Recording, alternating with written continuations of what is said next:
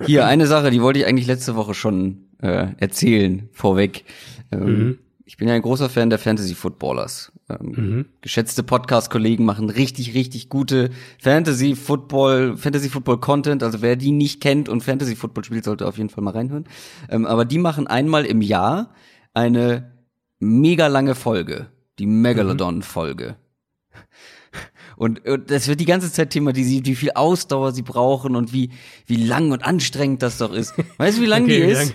Lang, ist, es, ist es länger als unsere Standard oder äh? knapp? Aber das ist deren Marathonfolge. Ich weiß jetzt nicht genau, wie lang ist, aber die, die weint schon immer rum, wenn sie, wenn sie dann dieses einmal im Jahr da über zwei Stunden kommen. Da können wir nur drüber lachen. Wobei du dich schon auch oft beschwerst, muss ich dazu sagen. Ist auch lang. ist wirklich lang. Und man muss dazu sagen, die Fantasy Footballers äh, hauen während der Saison jeden Tag eine Folge raus. Ja, das, das ist noch was anderes. da sind zwei Stunden Aufnahme, glaube ich, echt, echt monströs. Aber wir machen das heute wahrscheinlich auch wieder. Ob ich will oder nicht.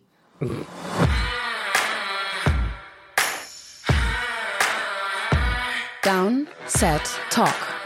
Der Football-Podcast mit Adrian Franke und Christoph Kröger.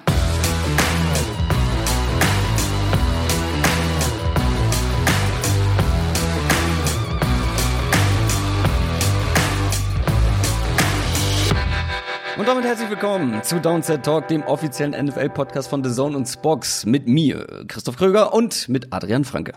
Einen wunderschönen guten Tag. Ja, wir kommen wahrscheinlich nicht unter zwei Stunden raus, weil wir über Woche Nummer 15 in der NFL sprechen. Und das ist die Zeit, wo es zählt wo es richtig um die Playoffs geht. Wir gucken auf alle Spiele, wie gewohnt, um bei denen, wo es um, um viel geht, wo es richtig um die Playoffs geht, gucken wir länger drauf. Da, wo es nur noch um wenig geht, dann etwas kürzer. Aber bevor wir anfangen, müssen wir uns oder wollen wir uns nochmal wieder bei allen Patreons bedanken, vor allem allen, die neu mit dazugekommen sind in letzter Zeit. Hatten wir schon länger nicht mehr, das Special Team hier als mhm. Thema.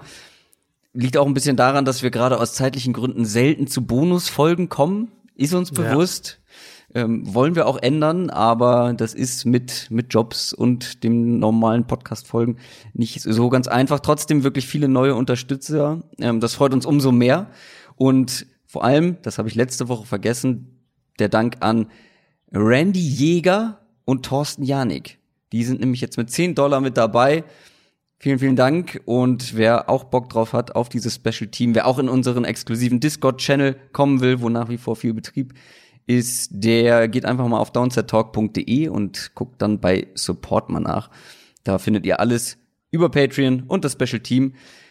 Wir schaffen es aber statt den Bonusfolgen in letzter Zeit tatsächlich regelmäßig mal Sonntag einen YouTube-Livestream zu machen. Das ist mhm. immer sehr unterhaltsam, für uns zumindest. Ich hoffe für euch auch. Zumindest sind regelmäßig über 200 Leute mit dabei. Da quatschen wir einfach noch mal vor den Spielen so über das, auf was wir achten, worauf wir uns freuen. Ähm, dann noch ein bisschen über Fantasy Football, also viele Fragen, die wir da beantworten können. Mal sehen, ob wir es diese Woche auch schaffen, weil da geht's ja in den Fantasy-Ligen jetzt mittlerweile in die Playoffs. Woche 15 mhm. ist äh, meistens Halbfinale und ich hoffe, für die, die dabei euch. sind, wolltest du Bitte? sagen. Ja, für die, die, die dabei die sind, dabei für die anderen geht's um Schadensbegrenzung. Zum Beispiel für mich in der Hörerliga. Das ist völlig richtig. Ja. Willst du noch mehr dazu sagen zur Hörerliga oder?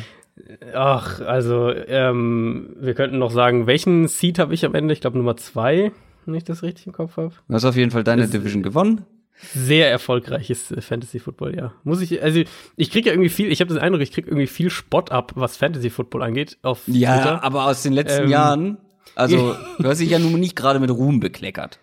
Das stimmt, aber dieses Jahr, ähm, dieses Jahr bin gut, ich ja? in, glaube ich, also ich spiele nur noch, ich habe ja reduziert auf drei Ligen und ich bin, glaube ich, in allen, also in zweien auf jeden Fall, Hörerliga und meiner ältesten Liga bin ich auf jeden Fall in den Playoffs und ich glaube, in der dritten bin ich auch in den Playoffs mit dabei. Guck mal, alleine, dass du nicht mal genau weißt, ob du mit dabei bist, zeigt, wie sehr du dich um Fantasy ja, das Football kümmerst. Das stimmt, es ist fair. Und es ist halt so richtig bitter. In der Hörerliga habe ich es nicht in die Playoffs geschafft, weil du mich geschlagen hast in Woche 13. Ja, das schmerzt. Das war die entscheidende Niederlage und der größte Witz ist halt einfach, dass ich mit über 200 Punkten oder mehr gemachten Punkten vor allen anderen bin, aber nicht das in den stimmt, Playoffs. Ja. Also das stärkste das punktestärkste Team ist nicht in den Playoffs. Das sind ja, kann man ja nicht ernst nehmen, eure Playoffs, die ihr da äh, veranstaltet. Defense, Defense wins Championship, das weißt du doch. Ja, dafür, dass wir in der Hörerliga ohne Defense spielen, ähm, sagt das einiges. Ja, aber auch Glückwunsch von meinen Eltern äh, für deine erfolgreiche Fantasy-Saison. Bei mir lief's äh, in vielen mich. Ligen sehr ärgerlich, aber ich habe immerhin in der Wie viel spielst du denn überhaupt eigentlich? Bitte? Wie viel spielst du denn? Äh, wie viel Ligen, meinst du? Wie viel Ligen, ja? Vier, glaube ich, sind es aktuell. Ah, okay, das ja, ich bin von fünf auf vier dieses Jahr runter. Ja, fünf ist zu viel. Fünf vier ist fünf ich, war also zu viel. Ja. Mir ist vier war dann mir auch zu viel. Eigentlich finde ich zwei finde ich eigentlich perfekt, muss ich sagen. Ja, drei, glaube ich. Vier, drei oder vier. Also ich komme mit vier eigentlich ganz gut klar. Jetzt, ja gut, nicht was den Erfolg angeht. Aber in der Dynasty-Liga bin ich, äh, bin ich auf Platz eins gewesen, hatte jetzt eine Bye-Week ja, also. und jetzt geht's in den Halbfinals äh, darum ins Finale zu kommen. So, und jetzt wundert ihr euch wahrscheinlich, warum haben die denn heute die Ruhe, so ausführlich über Fantasy Football zu quatschen? Das liegt daran, dass wir die News überspringen. Wir haben nämlich keine so super relevanten Sachen. Mhm. Die Kleinigkeiten, die teambezogenen Kleinigkeiten, die thematisieren wir dann halt in den Previews und dann gibt's noch so ein paar Gerüchte. Ja, aber wir sind ja mehr die handfesten. Äh, die handfesten ja, und Gerüchte ist irgendwie so ein Off-Season-Ding, finde ich. Ja, also wenn da jetzt genau. irgendwie irgendwelche New Yorker Medien schreiben, dass die Jets Levy und Bell traden, das ist halt noch so weit weg. Da, ja, äh, das, das, tut nichts. Das sehen Sache. wir mal in, das sehen wir mal in zwei bis drei Monaten. Das hat ja vor allem nichts mit den Playoffs zu tun, aber äh, da gucken wir jetzt mal drauf, was denn oder welche Teams noch mit den Playoffs irgendwie in Verbindung gebracht werden können. NFL Preview. Die von dir eben angesprochenen Jets gehören nicht unbedingt dazu, aber die spielen heute Nacht im Thursday Night Game mhm. gegen die Baltimore Ravens. Die Ravens sind schon safe in den Playoffs mit 11 und 2 aktuell. Die Jets haben einen Rekord von 5 und 8. Die kämpfen jetzt so irgendwie ein bisschen ums Mittelmaß. Irgendwie die, die Saison, die erste Saison mit Gaze noch irgendwie, ja, zu einem mhm. soliden Jahr irgendwie abschließen. Aber die, die Ravens werden auch nicht jetzt irgendwie Halbgas geben, weil der Nummer 1 Seed in der AFC steht noch auf dem Spiel, ist ganz klar. Ja. Ähm, das Könnten ihn sogar diese Woche fix machen, äh, wenn die Ravens gewinnen und die, die Patriots. Patriots. und Chiefs verlieren, jeweils beide. beide müssen verlieren, okay. Dann, genau, weil die Chiefs haben ja den Tiebreaker, die haben ja das direkte Duell gewonnen mhm. äh, gegen Baltimore. Wenn die beide verlieren und Baltimore gewinnt, dann hätten sie jetzt schon den ähm, Nummer 1 Seed. Und wenn sie gewinnen, dann haben sie auf jeden Fall auch aus eigener Kraft die Division gewonnen, weil das ist ja auch noch rechnerisch zumindest noch nicht fix. Ja, gut. Da, also ja, wird, wird, wird wohl dafür reichen. Aber genau, also rechnerisch hätten die Steelers ja noch eine Chance, die Division zu gewinnen. Zu den Steelers kommen wir deutlich später. Aber wenn man das jetzt mal so auf dem Papier sieht, was die Records angeht und die aktuelle Form angeht und generell den ganzen Saisonverlauf, das sieht schon nach einer sehr einseitigen Partie aus. Mhm. Einzige Hoffnung vielleicht, die Jets haben zumindest eine ganz gute Run-Verteidigung. Aber sind ja. wir mal ehrlich, wie gesagt, bei den Ravens musste halt auch ein bisschen mehr schlagen als nur den Lauf und es ist ein ganz mhm. anderes Laufspiel als bei vielen anderen Teams.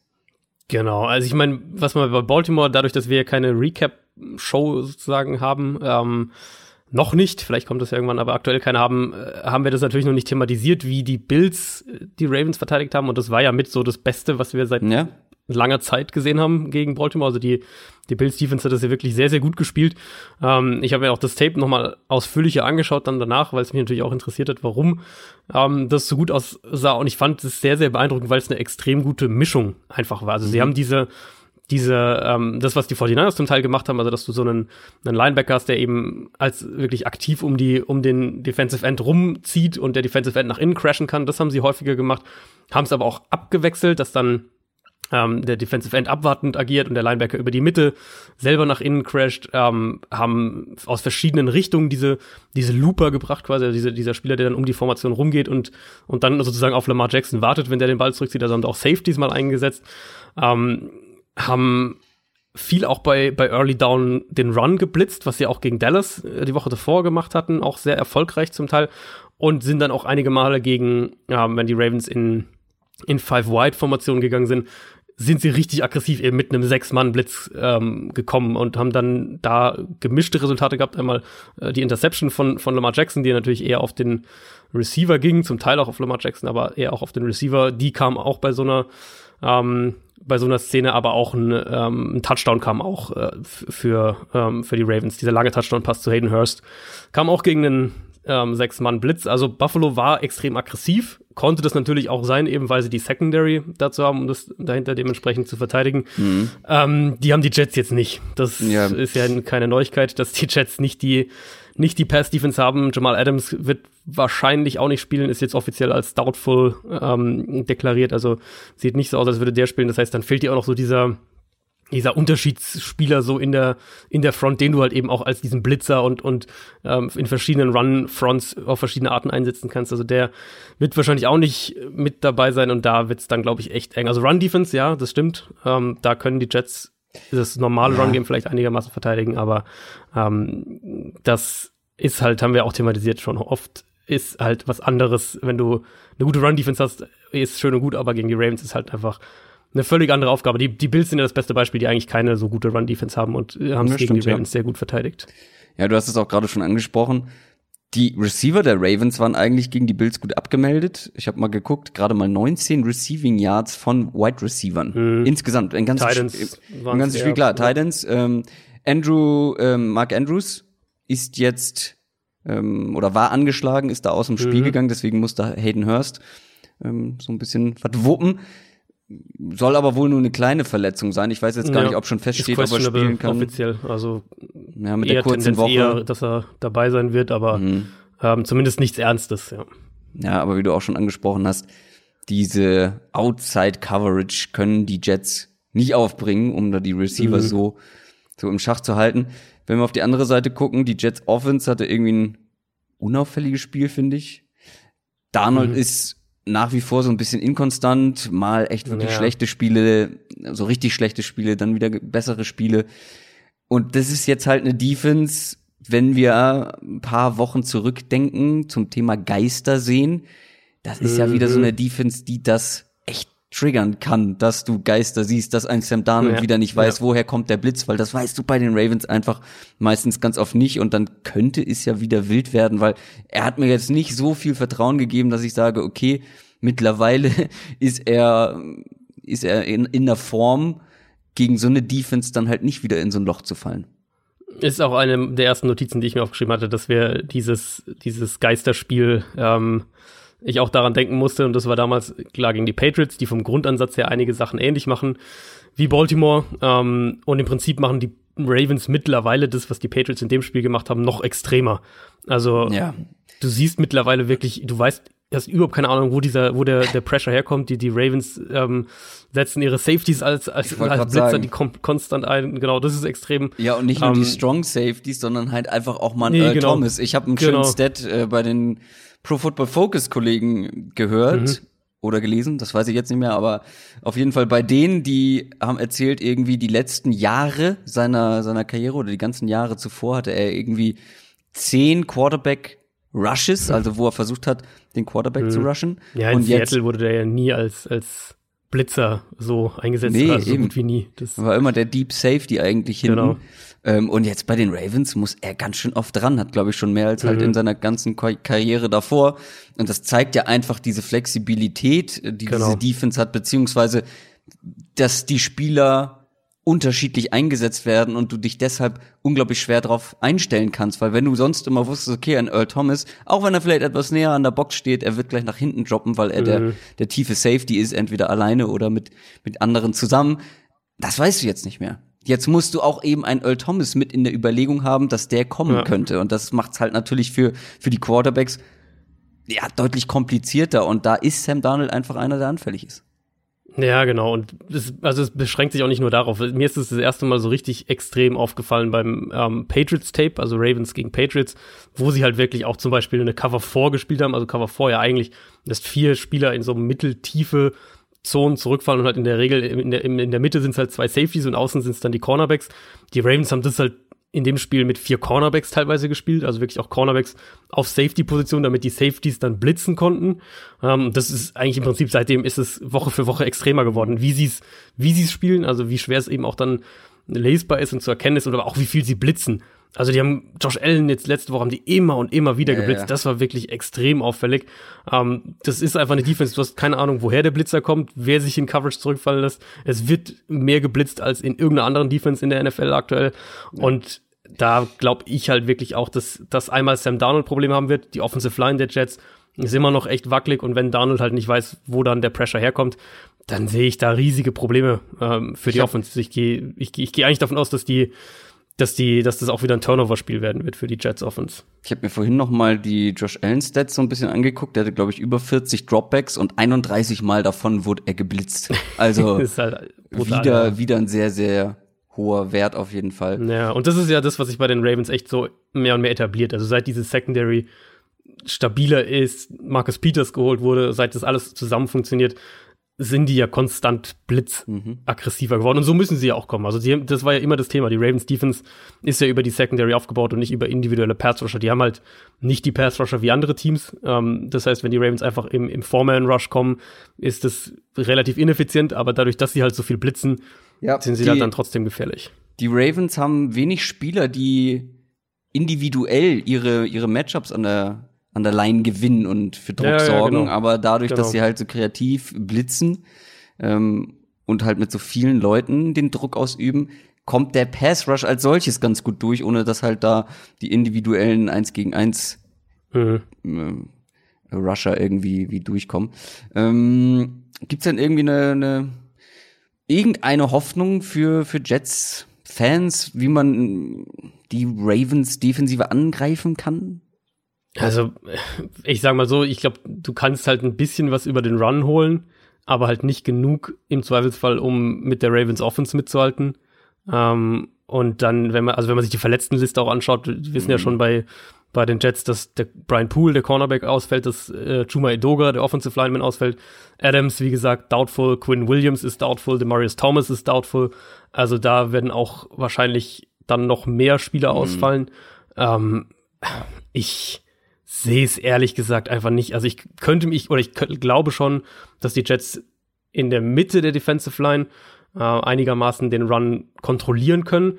Aber das ist ja halt gegen Baltimore nicht mal die halbe Miete, sondern vielleicht ein Viertel der Miete, so ungefähr. Und das haben auch schon andere Teams geschafft und dann ähm, läuft halt Lamar für 100 Yards oder sie kommen halt übers Passspiel mehr. Das ist halt, das reicht halt nicht, um das Team zu schlagen und deswegen würde es mich extrem wundern, wenn das ein, äh, ein enges Spiel wird. Ich glaube, ich habe da einen Ravens-Sieg mit irgendwie 20 Punkten Vorsprung oder sowas getippt. Hm. Dann kommen wir mal zu unseren beiden Deep Dive-Spielen. Wir kommen vom Donnerstag zum Sonntag zu den Chicago Bears und den Green Bay Packers. Äh, die Bears sind 7 und 6, die Packers 10 und 3. Es ist natürlich ein Division-Duell, ein Traditionsduell in der NFL. Für mich zwei nach wie vor oder wieder schwer zu greifende Teams. Also mhm. zwischendurch mhm. hatte man bei beiden so eine Tendenz. Bei den Bears ging die eher ja. in die negative Richtung, bei den Packers eher in die positive. Und jetzt bin ich schon so wieder ein bisschen aufgeschmissen. Also zumindest zwei Teams, wo man auf beiden Seiten des Balls nicht weiß, was man bekommt Woche für Woche. Also da bin ich mir mhm. relativ sicher, dass ich mir mhm. nicht sicher sein kann, ähm, was es da zu sehen gibt. Und deswegen finde ich es auch unglaublich schwer zu prognostizieren. Also als ich da in der Vorbereitung saß, bin ich geschwommen, bin ich ganz ehrlich. und die, ja, ja. die Packers ähm, sind ja vor allem noch auf Division-Siegkurs. Mhm. Und die Bears scheinen im Moment ein unangenehmer Gegner zu sein. Drei Siege in Folge, gerade weil sie Trubisky irgendwie das Leben einfacher gemacht bekommen. Das haben wir jetzt schon mehrfach thematisiert. hast du auch oft angesprochen. Er war jetzt nicht fehlerfrei, hatte aber wieder ein ganz gutes Spiel. Und was mhm. ich, was ich so zur Mitte der Saison, der Saison bemängelt hatte bei den Bears, ist, dass, dass äh, mit Nagy keine Lösungen für die Probleme findet, die sie haben. Und ich finde, das macht er jetzt gut, dürfte aber ein bisschen zu spät kommen. Also diese Woche die Packers, dann die Chiefs, dann die Vikings. Ja. Das ist ein echt toughes Programm ja, ja. und ja, das kam wahrscheinlich einfach ein, ein Ticken zu spät.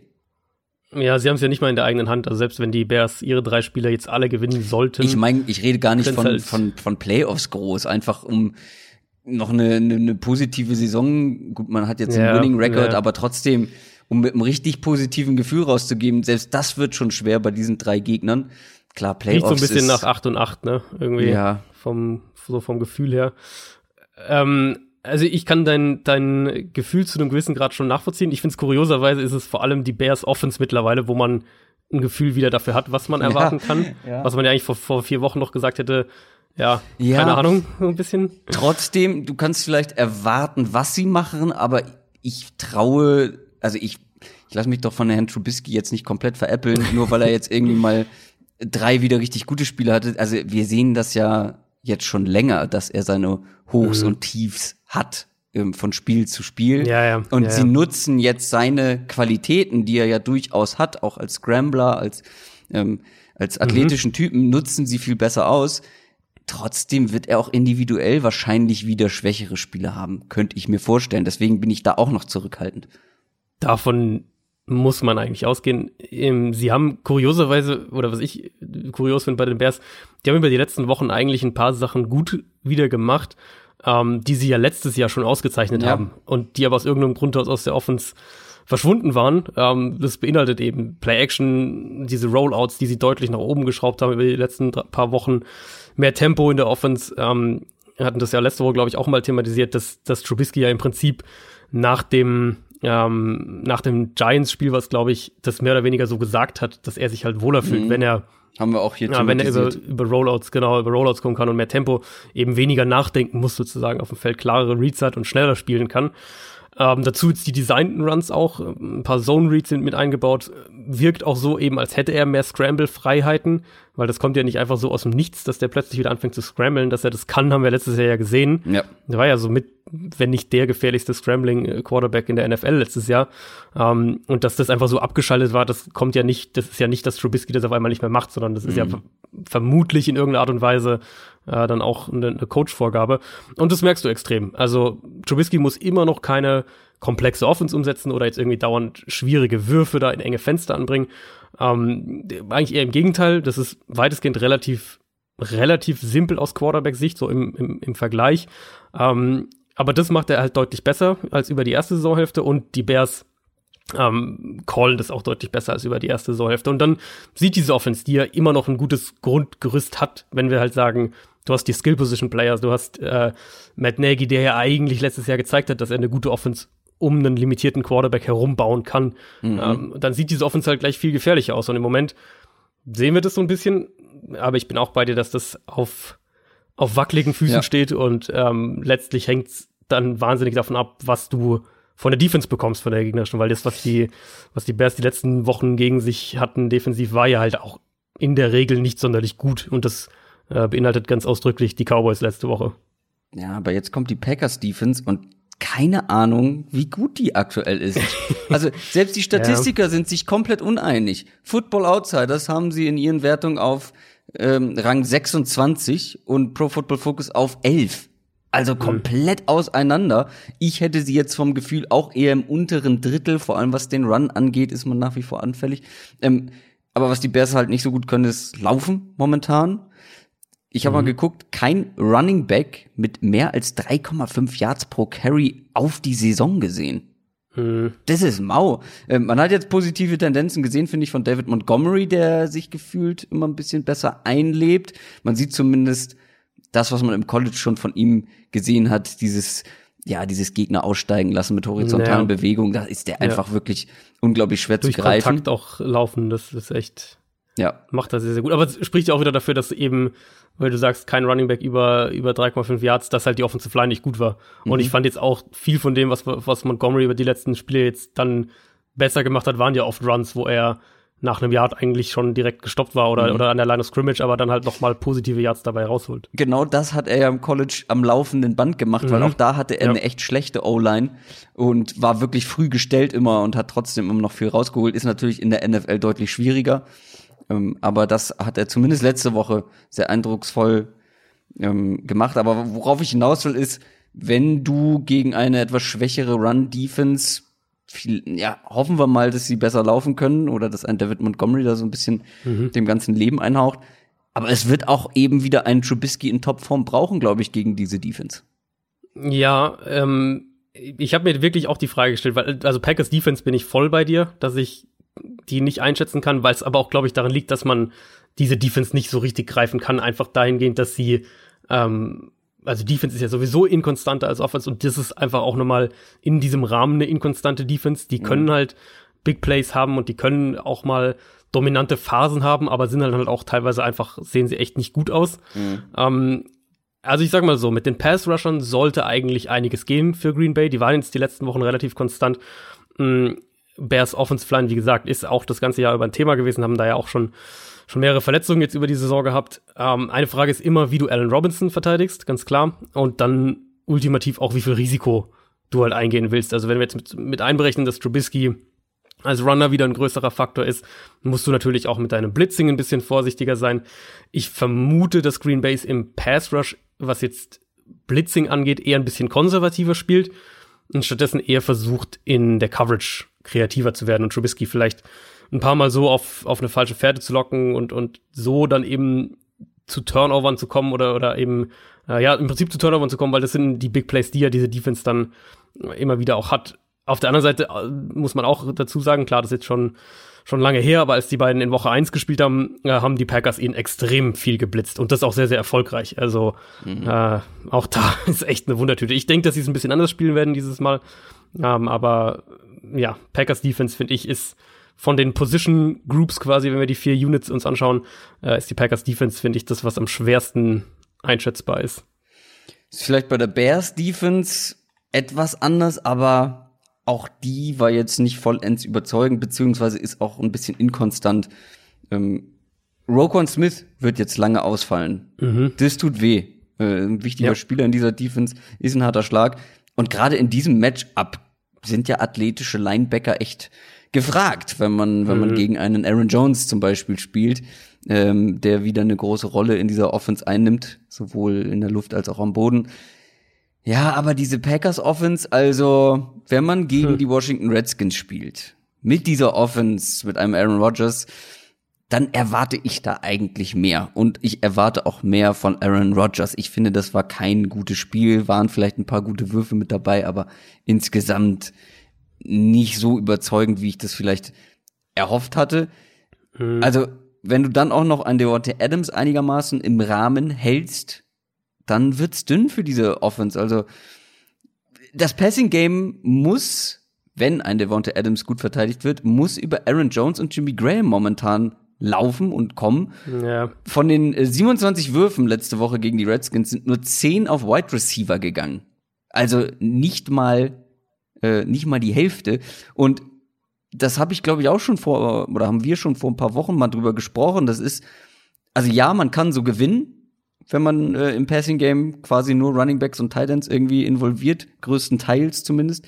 Aber ich finde, so ist ein Passing Game einfach auch nicht super konstant reproduzierbar und ja. es wird so auch schwierig gegen richtig gute Offenses mitzuhalten, wenn man wenn man das Passing Game so aufbaut. Ja, ist irgendwie eine ganz interessante Entwicklung, finde ich, rund um die Packers, weil jetzt gerade diese Woche ging dann auf auf Social Media ja auch einiges so an, an, ähm, an Statistiken rum, wo du halt irgendwie so eine ganze Aufreihung an verschiedenen Stats hattest und, und die Packers Offense im Prinzip dieses Jahr quasi überall genauso stand wie letztes Jahr unter Mike McCarthy, ähm, was natürlich der Sache nicht gerecht wird, also ganz klar. Und ich würde auch rein vom Tape-Eindruck her das auch nicht so unterschreiben, dass das jetzt auf einer Ebene so anzuordnen wäre. Aber was, glaube ich, nicht von der Hand zu weisen ist, ähm, ist, dass die Offense nicht rund läuft. Und das hat für mich mehrere Gründe. Das ist einmal Rogers selbst, ganz klar, dass ein, dass ein Accuracy einfach inkonstanter geworden ist. Das kann man, glaube ich, nicht mehr vom Tisch äh, fegen, das kann man nicht mehr bestreiten. Und der ist gleichzeitig äh, weiterhin nicht bereit, gewisse Risiken einzugehen, was jetzt Pässe in enge Fenster angeht, solche Sachen, Pässe in der Mitte des Feldes. Und wenn man das dann eben mit dieser Offense selbst zusammenbringt, die du ja gerade schon einigermaßen zusammengefasst hast, eben kurze Pässe zu den Running Backs, zu den Titans, ähm, dann braucht man ja einen Quarterback, der eben auch diese kurzen Pässe konstant anbringt. Ansonsten kommt man ja schnell in Situationen, wo man halt das Big Play braucht, weil du halt dann mhm. Dritter und Acht hast oder sowas in der Richtung. Und äh, da gibt's auch viel zu wenig Separation dann von den Receivern. Das ist dann der andere Punkt. Also Wide Receiver ist auf jeden ja, Fall auch ein Faktor. Nach wie vor. Genau, auch, auch äh, auch in Woche 14 jetzt gegen Washington fand ich, hat man immer noch mehrere Plays gesehen, wo es nach Abstimmungsfehlern aussah, also wo Rogers anscheinend eine andere Sache, eine andere Route erwartet hat, als der Receiver dann gelaufen ist. Also da stimmen irgendwie viele Kleinigkeiten nicht im Moment und das ist für mich eine Offense, die so wie sie im Moment spielt, so wie Rogers spielt, so wie diese Offense eben auch zu einem ordentlichen Teil designt ist, haben die einfach nicht viel Spielraum für Fehler. Ähm, und die Offensive Line ist sehr gut, nach wie vor. Aber im Moment ist das eine Offense, wo ich ernsthaft Bedenken habe zu sagen, ich vertraue dieser Offense. Also ich glaube wirklich, dass das keine, zumindest im Moment keine konstante Offense ist und da äh, vielleicht auch der Rekord so ein bisschen trügt. Also mit 10 und 3 mhm. äh, sind die, sind die, glaube ich, sind die Packers dieses Jahr, glaube ich, auch ein bisschen am Overperformen.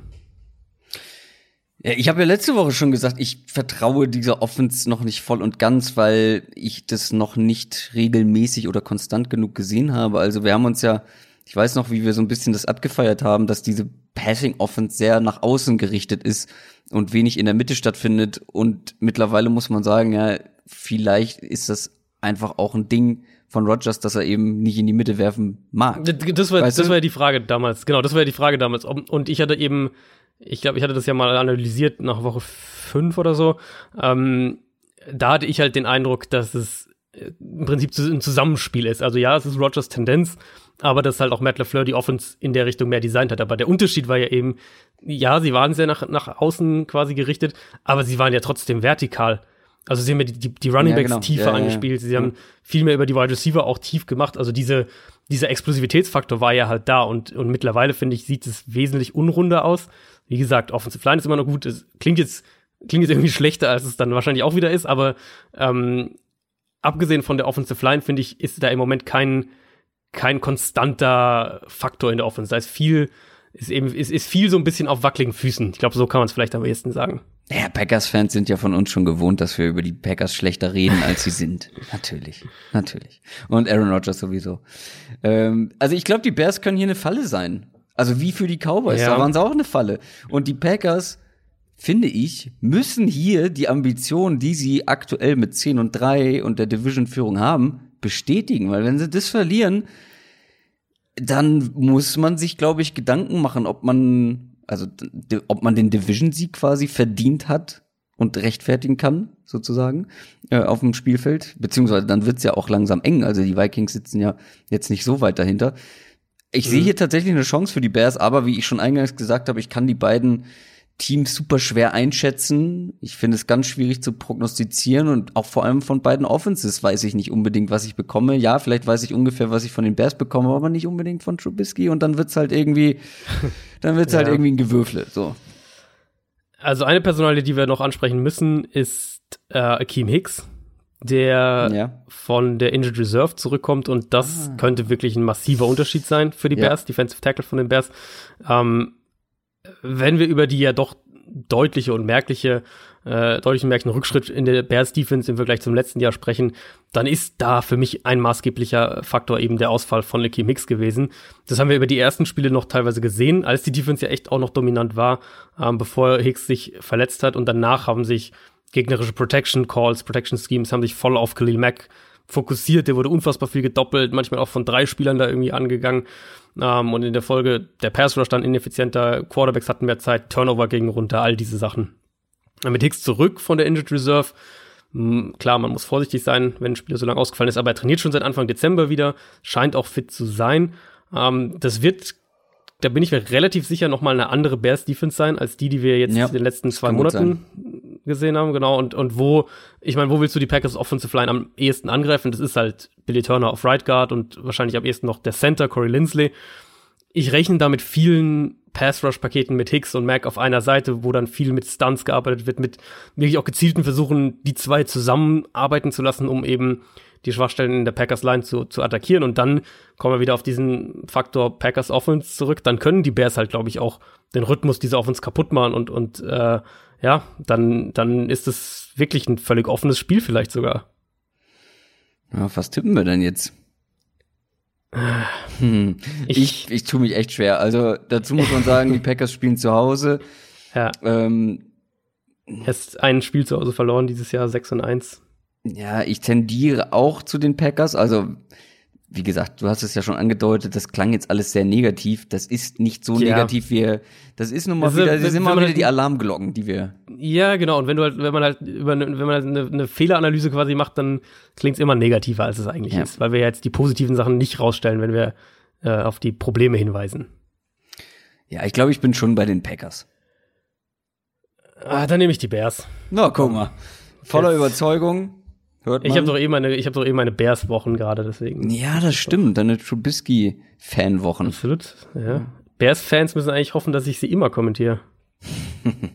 Jetzt Thanksgiving äh, gegen die Lions, dann gegen die Cowboys ja. und nächste, übernächste Woche nochmal gegen die Chiefs. Hat dir da ähm, Alina das äh, extra so reingebraten, dass du, dass du immer die Bears machen musst, oder? Nee, das war tatsächlich ein ganz äh, simpler, schnöder Zeitfaktor. Ich hm. konnte nur an den Terminen.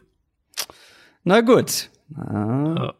Kommen wir mal zu den Houston Texans und den Tennessee Titans. Beide 8 und 5. Das wird ein schönes Spiel. Das ist ein Division-Duell. AFC South haben wir gesagt, wird eng und spannend wie erwartet, aber jetzt ist es zumindest auf zwei Teams mal ausgedünnt worden, nämlich auf diese beiden. Mhm. Die Texans kommen aus einer seltsamen Niederlage gegen die Broncos, die Titans immer ja. noch on fire. Ich sage es jede Woche wieder, weil es mich jede Woche überrascht, dass das nicht nachlässt. Tannehill immer noch keine Schwäche gezeigt. AJ Brown mhm. entwickelt sich ein bisschen zu dem, was Corey Davis werden sollte mal. Derrick Henry nach wie vor nicht zu stoppen. Also das ist eine wahnsinnige Wandlung, seitdem da Tannehill übernommen hat, was die Titans mhm. angeht und vor allem diese Offense. Und wenn Drew Lock diese Secondary schreddern mhm. kann von den Texans, dann können das auch die Titans und vor allem Tannehill in dieser Form aktuell. Ja, also ich glaube, man muss das, äh, den, den Rahmen für das Spiel auf jeden Fall im Kopf haben. Das ist, die spielen jetzt noch in den letzten drei Wochen zweimal gegeneinander. Also mhm. Also diese Woche und dann in Woche 17. Das heißt, wir haben im Prinzip ein Hin- und Rückspiel, wenn man so will, um den Division-Sieg. Ja. Ähm, was natürlich sehr, sehr gut aus dramaturgischer Sicht ist und für den Verlierer könnte es ja sogar so weit dann gehen, dass es überhaupt keinen Playoff-Platz gibt. Also das kann ja durchaus auch passieren, dass der Verlierer völlig aus, auch aus dem Wildcards rausfällt. Ähm, das Ding mit der Titans Offense für mich so ein bisschen ist, ich weiß nicht, wie lange das so aufrecht erhalten werden kann. Weil, der, also mit, mit Tennel, vor allem mit Tennel ist der, der, ähm, das Problem sozusagen, in Anführungszeichen, also ist natürlich ist kein Problem, aber das Problem, wenn man äh, davon spricht, das für die Zukunft vorherzusagen, ist eben, der trifft so viele schwierige Pässe und das auch noch mit einer echt relativ hohen Tagetiefe. Also Tennell hat eine, im Schnitt eine höhere Tagetiefe als ein, als ein Patrick Mahomes, als ein, als ein Deshaun Watson auch, als ein Ryan Fitzpatrick, ähm, als ein Matt Ryan. Das heißt, er wirft den Ball relativ tief und trifft dann auch noch wirklich enge Fenster. Tannell führt die Liga äh, in Completion Percentage over Expectation an. Das ist eine Stat von, von Next Gen Stats, wo eben anhand von wie weit, wie viel Separation hatte der Wide Receiver, mhm. wo ist der Wide Receiver auf dem Feld, wohin geht der Wurf, wie tief, wie nah war der Pass Rush beim Quarterback und so weiter, wird quasi eine Wahrscheinlichkeit errechnet, wie hoch die Completion äh, Wahrscheinlichkeit ist. Und da hat Tannell sozusagen die höchste Quote äh, an, an Completions, wenn man das damit abgleicht. Ähm, und das ist dann eben auch der Punkt, wenn es um einen neuen Vertrag für Tennell geht. Das hatten wir im YouTube-Livestream vor dem Spieltag kurz thematisiert. Im Moment spielt er wirklich fantastisch, überhaupt keine Frage. Aber viel von dem, was halt sein Spiel derzeit so gut macht, spricht eben eher für einen Outlier, eher für was, was jetzt nicht einfach seine neue Norm ist, dass der so mhm. jetzt über die nächsten Wochen spielt und dann, oder über nächsten, über einen längeren Zeitraum spielt. Und dann ist eben die Frage, wann kippt es? Also wann endet dieser, ich nenne es jetzt einfach mal Lauf, äh, ohne jetzt Tennell irgendwie zu sehr da runterziehen zu wollen. Nochmal, im Moment spielt er wirklich sehr, sehr gut. Aber für mich ist es halt wirklich eher ein Lauf als jetzt der neue Standard von Tannehill. Ähm, und dann ist eben die Frage, wann, wann kippt es vielleicht mal? Gibt es irgendwann so ein Spiel, wo es kippt oder, oder geht es langsam zurück? Was dann halt natürlich, wenn man es so sieht, die Titans Offense erstmal zu einer zu einer relativ großen Wildcard macht. Auf der anderen Seite, wenn wir davon ausgehen, dass er diesen Lauf fortsetzt, dann mhm. äh, gehe ich hier erstmal in dem Spiel von einem, von einem ziemlichen Shootout aus, um ehrlich zu sein. Naja, also ja, selbst, aber selbst wenn er diesen Lauf nicht eins zu eins so fortsetzt, ist diese Defense, auf die er jetzt trifft, ja wirklich, vor allem in der Secondary, mhm. durchaus schlagbar. Und dann musst du ja eben auch noch einen Derrick Henry momentan in der Form verteidigen. Also, ja. ich sehe halt einfach bei den Texans nach wie vor nicht das Personal, um gegen solche Playmaker und ja, außer Tennen halt jetzt einen kompletten Einbruch, ja, wird es, glaube ich, ein bisschen schwierig für die Texans, das, das zu stoppen. Und äh, auch wenn er dann vielleicht mal ein paar Fehler macht und diese engen Fenster nicht so sehr trifft, das könnte am Ende zumindest trotzdem für einige Punkte reichen, wie du schon gesagt hast. Ähm, mhm. Ja, du hast jetzt von einem Shootout gesprochen, dann lass uns doch direkt noch mal über die die Offense der Texans sprechen, die ja wirklich ein, eine seltsame erste Halbzeit beziehungsweise eine schlechte erste ja, Halbzeit ja. gegen die Broncos erlebt hat und man hat auch mal wieder gesehen, Will Fuller ist der X-Faktor dieser Texans Offense. Mhm. Also das ist ja mittlerweile kein Geheimnis mehr, weil die, die Patriots Defense ähm, nimmst du auseinander mit ihm und gegen diese Broncos Defense siehst du erstmal kein Land ohne ihn. Es ist noch fraglich, ob er spielen kann. Ja, scheint auch wirklich, also nicht nur questionable, sondern völlig offen zu sein. Also es ist wohl wirklich eine 50-50. Ja. ja, ich glaube nämlich gestern hieß es schon, äh, ja, eher schon, heute heißt es eher wieder nein. Also das ist, da können wir noch gar nichts zu sagen, aber er wäre so mhm. unglaublich wichtig. Ich glaube zwar nicht, dass man wieder so eine schwache Vorstellung wie in Halbzeit eins von den, von den Texans offensiv sieht wie gegen die Broncos. Ich finde, das war so wieder so ein perfektes Beispiel dafür, dass man Gegner ein bisschen auf die leichte, die zu leichte Schulter genommen hat. Das wird hier natürlich nicht passieren in diesem unglaublich wichtigen Spiel äh, gegen den Division-Konkurrenten, der gut drauf ist. Ähm, aber wenn wir jetzt mal davon ausgehen, dass Hopkins, Stills und Fuller wieder mit dabei sind, dann wird es für jede Defense schwierig und auch für diese Titans Defense, die zwar gegen den äh, Lauf stark ist, aber du kannst sie, wenn du drei solche Receiver hast, schon in der Luft angreifen. Das ist auf jeden Fall. Also wenn Fuller mit dabei ist, dann muss man eigentlich davon ausgehen, dass die Texans ihre, ihr normales offensives Gesicht zeigen, sage ich jetzt mal so. Ja. Denver, ich meine, Denver hat keine schlechte Pass-Defense, um das nur mal auf jeden Fall auch zu betonen. Die haben es eben die geschafft. Die Patriots auch Spiel, nicht. die Patriots auch nicht, das stimmt. Ähm, die Broncos haben es geschafft, in dem Spiel wenn sie geblitzt haben, was nicht so oft war, das dann relativ erfolgreich zu machen, aber vor allem halt Watson ohne, ohne Blitzing unter Druck zu setzen. Und das lag direkt eben auch damit zusammen, dass er oft keine, keine offenen Receiver hatte. Er hat den Ball relativ lange halten müssen. Ähm, Fuller hat man da an allen Ecken und Enden gemerkt, dass der gefehlt hat. Und wenn wir das jetzt mal auf das Spiel, auf das Matchup anwenden, bei den Titans ist ja Dory Jackson auch fraglich. Der hat jetzt die letzten, ich glaube, zwei Spiele verpasst für Tennessee oder sogar mehr. Auf jeden Fall, mehr, auf jeden Fall mehrere Spiele verpasst. Und der wäre ja mit seinem Speed so ein bisschen so der logische Gegenpart für Fuller, wenn der wiederum spielen sollte. Also einiges an, an Personalfragen, das, was da noch über Matchups entscheiden könnte. Was man auch sagen muss, im Moment schaffen es relativ wenige Teams Tennessee wirklich so richtig vertikal zu attackieren, über ein ganzes Spiel gesehen. Ähm, da liegt zum Teil auch an den Gegnern in den letzten Wochen und deren Spielweise. Aber eben, wenn wir die andere, das andere Szenario durchdenken, ohne Will Fuller, ähm, glaube ich, dass Houston da auch wieder Probleme haben wird, sein, sein vertikales Passspiel aufzuziehen. Und so wie die Titans Offense im Moment halt spielt, ist es eben gut möglich, dass du diese Big Plays früher oder später auch brauchen wirst. Und du kannst halt gegen Tennessee, so wie auch die, also auf die Defense schon, kannst du nicht davon ausgehen, dass du einfach den Ball laufen kannst. Ich ja. meine, die Texans haben ein sehr, sehr effizientes Run-Game, die machen das dieses Jahr wirklich gut. Finden Sie nicht, dass sie in, in, den letzten Wochen da, was das angeht, so ein bisschen Wochen, abgebaut haben? Ja, ist ein bisschen schlechter geworden, aber ich finde weitest, also klar, jetzt gegen Denver dann ist natürlich so, äh, muss man fast ein bisschen ausklammern, aber äh, weitestgehend auf die Saison gesehen, finde ich, machen sie es relativ gut und die Titans haben aber halt wirklich eine der besten Run-Defenses der Liga und das, ähm, wenn wir das, das Matchup umdrehen, du hast Derrick Henry schon angesprochen, also Run-Game auf der anderen Seite anschauen, Run-Defense der Texans ist halt eher Durchschnitt, mhm. würde ich sagen. Und hier auch hier merkt man den Verlust von JJ Watt extrem. Also das wird für die Texans wirklich, wirklich ein schweres Matchup. Und es ist ja mhm. in Tennessee äh, diese Woche. Und ja, also für mich ist es ein Spiel definitiv auf Augenhöhe, ja. in dem ich, wenn und es ist krass, dass eigentlich so ein Spieler dann so ein Schlüsselfaktor ist, aber wenn, wenn Will Fuller nicht spielt, ich im Moment Tennessee so ein bisschen als das, irgendwie als das komplettere Team ein, einstufen würde. Du bist so vorsichtig dabei. Ich würde das gar nicht so ja, vorsichtig. weil das irgendwie so gegen, es ist irgendwie so gegen mein, also mein Instinkt ist irgendwie immer noch die Texans, diese Texans Offense. Äh, ja, diese Texans Offense hat die zu, Firepower. Zu schätzen, aber ja. Aber wir haben jetzt schon mehrfach gesehen, dass man sich nicht zu 100% drauf verlassen kann. Ja, Klar, wenn die Texans Offense am Leistungslimit spielt, was meistens mit Will Fuller im Lineup der Fall war, mhm dann wird es für jede andere Offense schwer, da überhaupt mitzukommen. Das haben wir ja schon gesehen. Allerdings könnte ich mir halt vorstellen, dass wenn sie Fuller nicht mit dabei haben, die Titans Defense ist echt okay, die Titans mhm. Offense, mhm. wenn die und was ich mir vorstellen kann gegen diese Defense ähm, gut punkten kann, dann müssen die Texans erstmal selber irgendwie Wege finden. Ja. Das halte ich nicht für ausgeschlossen, deswegen ich sehe es auch so. Das ist ein ganz offenes Spiel, deswegen freue ich mich auch drauf. Ähm, aber wenn die Titans jetzt offensiv nicht komplett einbrechen, spielen zu Hause, ähm, ich mhm. wäre nicht überrascht, wenn sie das Ding gewinnen.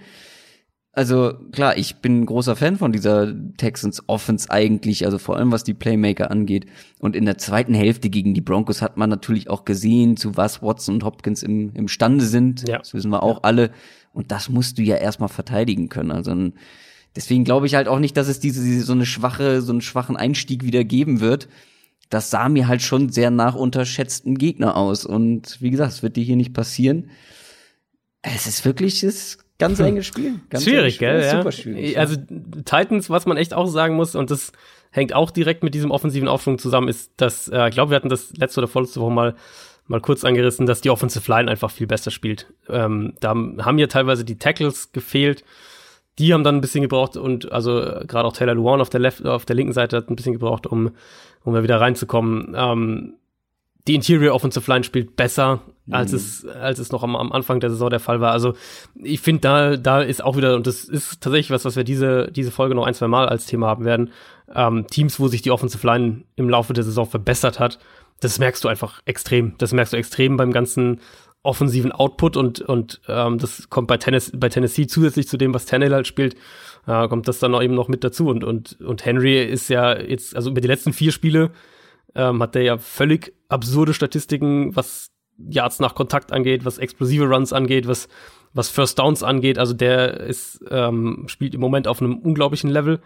Und da, ähm, ja, ich, wie gesagt, irgendwie, Tennessee fühlt sich wie das komplettere Team an. Mhm. Trotzdem bin ich echt ja. zögerlich in diesem Matchup irgendwie gegen die Texans zu setzen. Ähm, Witzig, ich auch, bei mir genau das ja. gleiche. Ich sehe auch, die Titans sollten in, ja, sollten ausgeglichener sein, aber ja, auch die Titans Offense ist noch nicht eine, wo ich, wo ich blind irgendwie mein Geld draufsetzen würde. Mhm. Auch wenn es natürlich jetzt super läuft. Und wir können nicht davon ausgehen, dass es jetzt, wie gesagt, gegen diese Defense plötzlich schlechter laufen sollte. Gerade für ja. einen, ich sehe einfach nicht, wie die einen Derrick Henry tackeln sollen. Das haben jetzt schon so viele Mannschaften nicht gebacken bekommen. Und ich kann es mir einfach nicht vorstellen bei den Texans. Naja, ähm, müssen wir uns festlegen? Ja, schon, ja. oder? Deep Dive Spiel. Deep Dive haben wir immer getippt. Okay. Muss ich vorlegen? Du hast eben vorgelegt. Wer hat eben zuerst? Du hast eben zuerst, dann ah, mach ich zuerst. Okay. Ich nehme Tennessee. Ja, ich wollte eigentlich auch auf Tennessee tippen. ja, ich tippe auch auf die Titans. Krass, ne? Ist, äh ich hoffe, dass uns Deshaun Watson Lügen straft. Sagt man das so? Ähm, wie auch immer. Du hast gerade von besser werdenden O-Lines gesprochen. Da kannst du nicht die nachfolgenden gemeint haben. Oder ich sag mal so, nicht die beiden nachfolgenden gemeint haben, nämlich die Patriots, die gegen die Bengals spielen. New England ist 10 und 3, die Bengals sind 1 und 12. Das sind mal Gegensätze, was die Records angeht. Und ich glaube, das ist auch einzig und allein interessant, dieses Spiel, weil ich mich frage, gegen wen bekommt diese Patriots Offense wieder mehr Leben eingehaucht? Mhm. Gegen welche Defense? Mhm. Deine Abteilung bei Spox, die hat nach dem letzten Patriots Spiel geschrieben, Brady sieht alt aus. War ich schon ganz schön hart. Ich habe auch andere, also andere Medienhäuser haben auch darüber geschrieben und Brady hat ganz schön einen Druff bekommen. Ich finde ein bisschen zu viel. Ja, Brady sah teilweise nicht gut aus, aber ich finde, da spielt noch so viel mehr irgendwie mit rein ja, und das ist vor allem die O-Line, die Pass Protection. Also gefühlt, als ich das Spiel gesehen habe, dachte ich, ey, ganz ehrlich, 80 Prozent aller NFL-Quarterbacks hätten mit so einem schnellen Druck, er hat jetzt nicht gerade prozentual häufig Druck bekommen, ähm, wenn man das jetzt nochmal so schwarz auf weiß sieht. Aber wenn man das Spiel gesehen hat, dachte man, wenn der Druck durchkam, dann super schnell. Also es gab eine Situation, ähm, innerhalb von wenigen Millisekunden waren von vier Passrushern, kein Blitz, drei direkt bei Brady gefühlt. Also das ist, ähm, da hätten, glaube ich, viele schlecht ausgesehen und wären wahrscheinlich auch noch häufiger gesackt worden, weil ich fand seine Pocket Presence, also das Gespür für den Druck, mhm. war gut. Ähm, aber ich glaube, das war dann teilweise echt too much, zu viele Pass-Rusher da in seinem Gesicht. Und ich ja. glaube, der dritte Center mittlerweile bei den Patriots wurde da auch echt verbrannt. Ähm, also ja, Brady war nicht gut und ist diese Saison auch in manchen Bereichen nicht so gut wie sonst. Aber dann kommt die O-Line mit dazu und dann kommt aber auch noch ähm, nach wie vor der Qualitätsmangel auf Wide Receiver mit dazu und eben die Tight Ends, die im Passing Game keine große Rolle spielen. Also da kommt vieles zusammen, was denn diese ganzen Offense nicht hilft. Ich frage mich halt, wann sehen wir mal ein besseres Gesicht? Und äh, jetzt kommt eine Defense, da kannst du eigentlich schon ein ganz gutes Gesicht mhm. zeigen. Solltest du eigentlich, ja. Für mich die einzige wirkliche Frage auf der Seite des Balls zumindest ist, ähm, können die Bengals halt defensiv die Line of Scrimmage, ja. sag ich jetzt mal yeah. nicht kontrollieren, aber zumindest da ihre Schläge irgendwie anbringen, so ein bisschen. Ich wusste, dass von ähm, dir direkt der Bengals Pass Rush kommt, weil den lobst yeah. du jetzt schon seit ein paar Wochen immer so um, so mit so einem Seitenhieb. Ähm, ja, es ist halt das, die, die, die ein, der eine Faktor, glaube ich, an den Bengals-Fans in der eigenen Defense äh, so ein bisschen, ja, so ein bisschen gegen, hoffen können. Aber gegen die Browns hat es dann gerade mal gegen zehn Pressures. War das, war das auch, war das wirklich auch ziemlich schlecht. Ähm, war die Wochen davor deutlich besser. Aber an sich, ich meine, das, was du gesagt hast, ist natürlich richtig. Da spielen verschiedene Faktoren mit zusammen, wenn wir auf die Patriots Offense schauen. Ähm, Chiefs haben es geschafft, die Line of Scrimmage zu kontrollieren und teilweise auch zu dominieren. Ähm, das haben wir eben nicht zum ersten Mal bei den Patriots dieses Jahr gesehen. Wenn eben eine defensive Front Brady einigermaßen konstant unter Druck setzen kann. Uh, und, und dann haben die Patriots aktuell einfach nicht die Mittel, um schnell offene Receiver zu kreieren oder ja. eben über ein Tight End Matchup, was halt Gronk immer war die letzten Jahre, dann so eins gegen eins zu kommen oder auch mal eins gegen zwei zu kommen.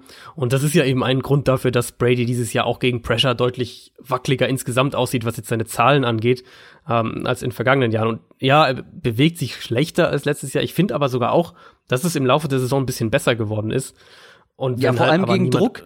Also genau, ja, ich, das meine ich ja, das meine ich ja. Wenn er Druck hat, dann dann ist es besser geworden als jetzt noch vor fünf, sechs, sieben Wochen. Ich war doch der Erste, der gesagt hat, guck dir den mal an gegen Druck, der wirft, der nimmt den Kopf direkt runter und wirft den Ball mhm, auf den Boden. Mhm. Und ich habe jetzt vor allem in diesem Chiefs-Spiel gab es mehrere Situationen, ja. wo er wirklich in der ja. Pocket zack einen aussteigen lassen, noch einen aussteigen, nur mit kleinen Körpertäuschungen. Mhm. Ähm, und das fand ich auch deutlich besser. Genau. Ähm, das Problem ist aber halt, wenn eben niemand offen ist und deine genau. O-Line wackelt, dann bist du halt als Quarterback an irgendeinem Punkt auch einfach aufgeschmissen, wenn du jetzt nicht ein Quarterback bist, der selbst halt laufen kann, zum Beispiel. Äh, Bengals, wie gesagt, war jetzt gegen die Browns das schlechteste Spiel defensiv seit ein paar Wochen. Ja, Brady ist ein bisschen gelaufen. Ich ne? wollte gerade sagen, hast du diesen einen Run gesehen? Das waren bestimmt tatsächlich 10, 15 ja, Yards, die er da. Ich glaube sogar irgendwie 17 oder sowas. Ja. Oh. Ähm, ja, das war, das war ein beeindruckender Lauf. also ich meine, die Chiefs haben im Endeffekt ja, wie auch Houston die Woche davor, Edelman häufiger mal gedoppelt. Und im Prinzip kamen die Patriots offensiv ja nur über diese Trick-Plays zu größerem Raumgewinn. Ja. Äh, immerhin. auf einzelne Plays schauen. Genau, immerhin. Das sind, da sind die Patriots immer noch das beste Team der Liga, was, was äh, diverse Trick-Plays angeht. Ich glaube aber, tatsächlich das mit Abstand das größte Problem für die Bengals Defense, die Running Backs im Passspiel sein werden in dem Matchup. Kein Team äh, lässt mehr Yards pro Target auf einen Running Back aus dem Backfield zu als die Bengals und jetzt kommen eben James White, Rex Burkhead. Meine Vermutung für das Spiel ist, dass die Patriots sich extrem auf das Kurzpassspiel verlagern werden, insbesondere eben auch zu den Running Backs.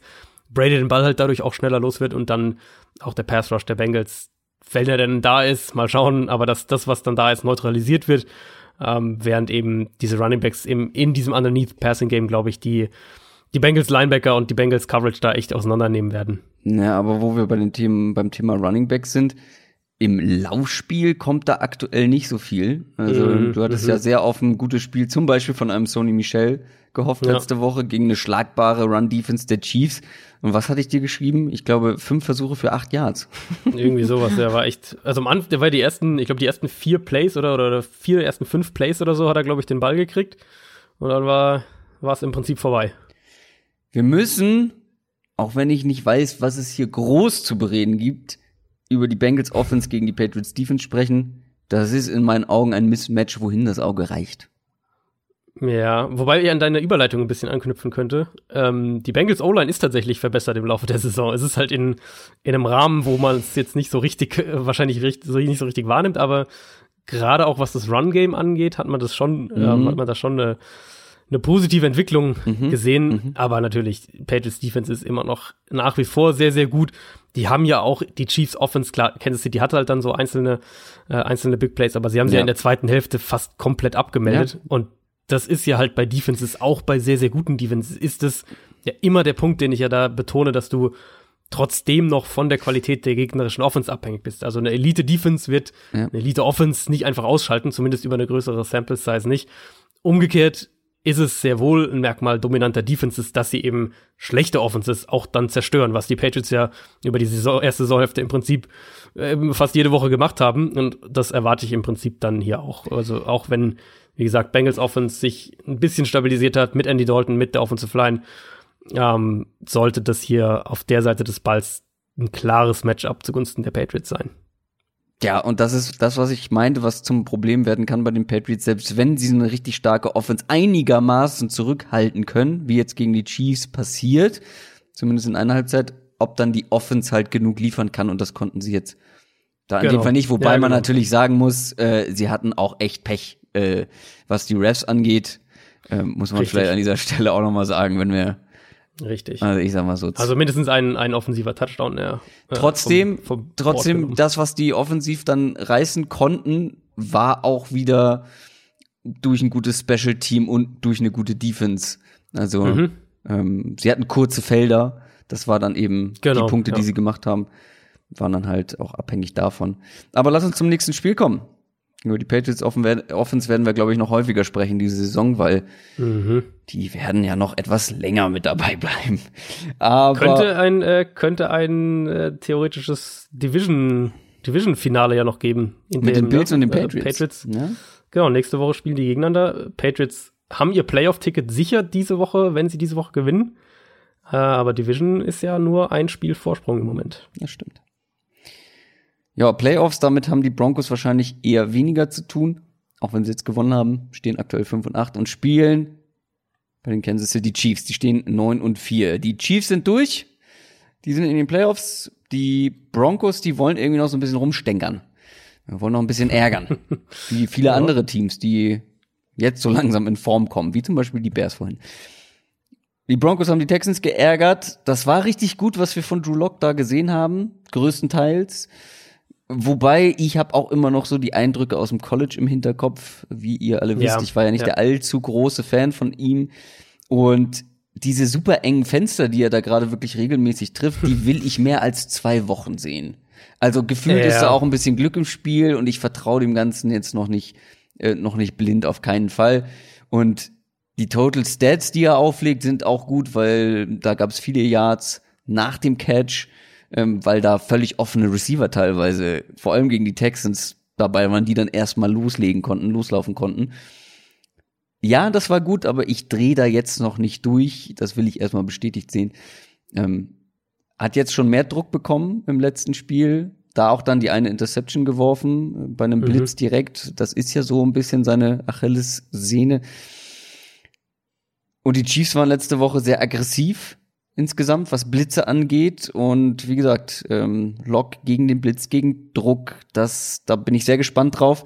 Und wenn die Chiefs weiterhin so aggressiv sind, so aggressiv spielen wie gegen die Patriots, wird er vielleicht auch hier wieder ähm, einiges an Druck bekommen. Und dann bin ich mal gespannt, wie er sich da schlägt.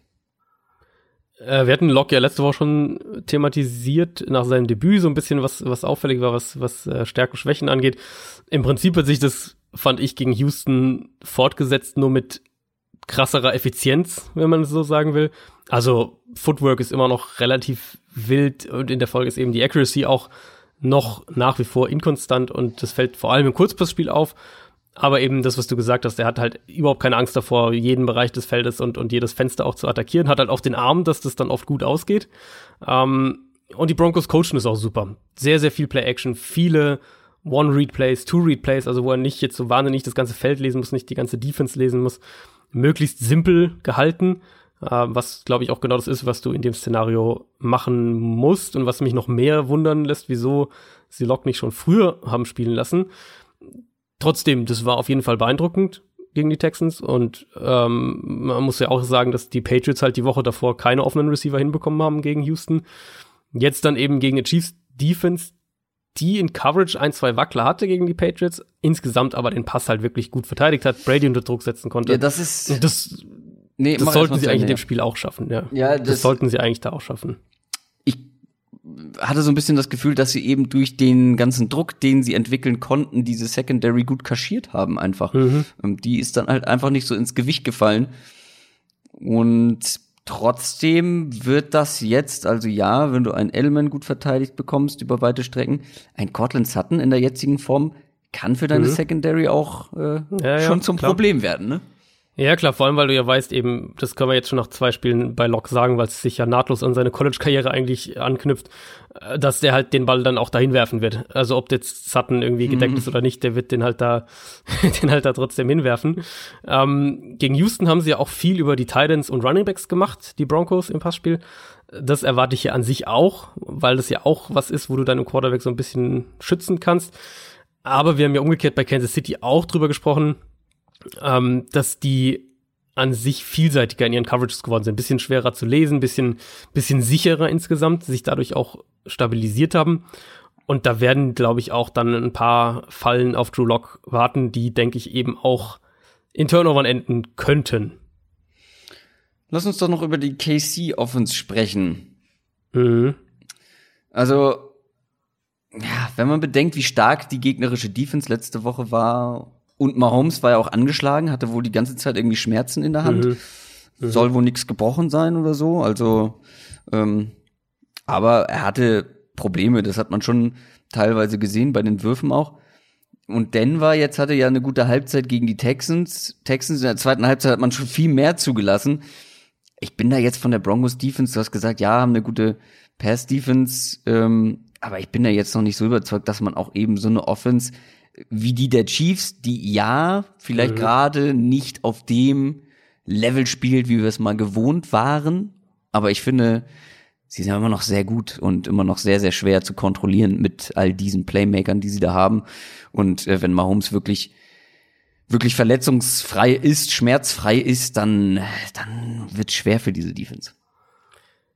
Ich finde auch, die Chiefs Offense wirkt so ein bisschen wackelig, natürlich, klar, gegen die Patriots Defense ja, kann man Probleme haben. Und, und bitte?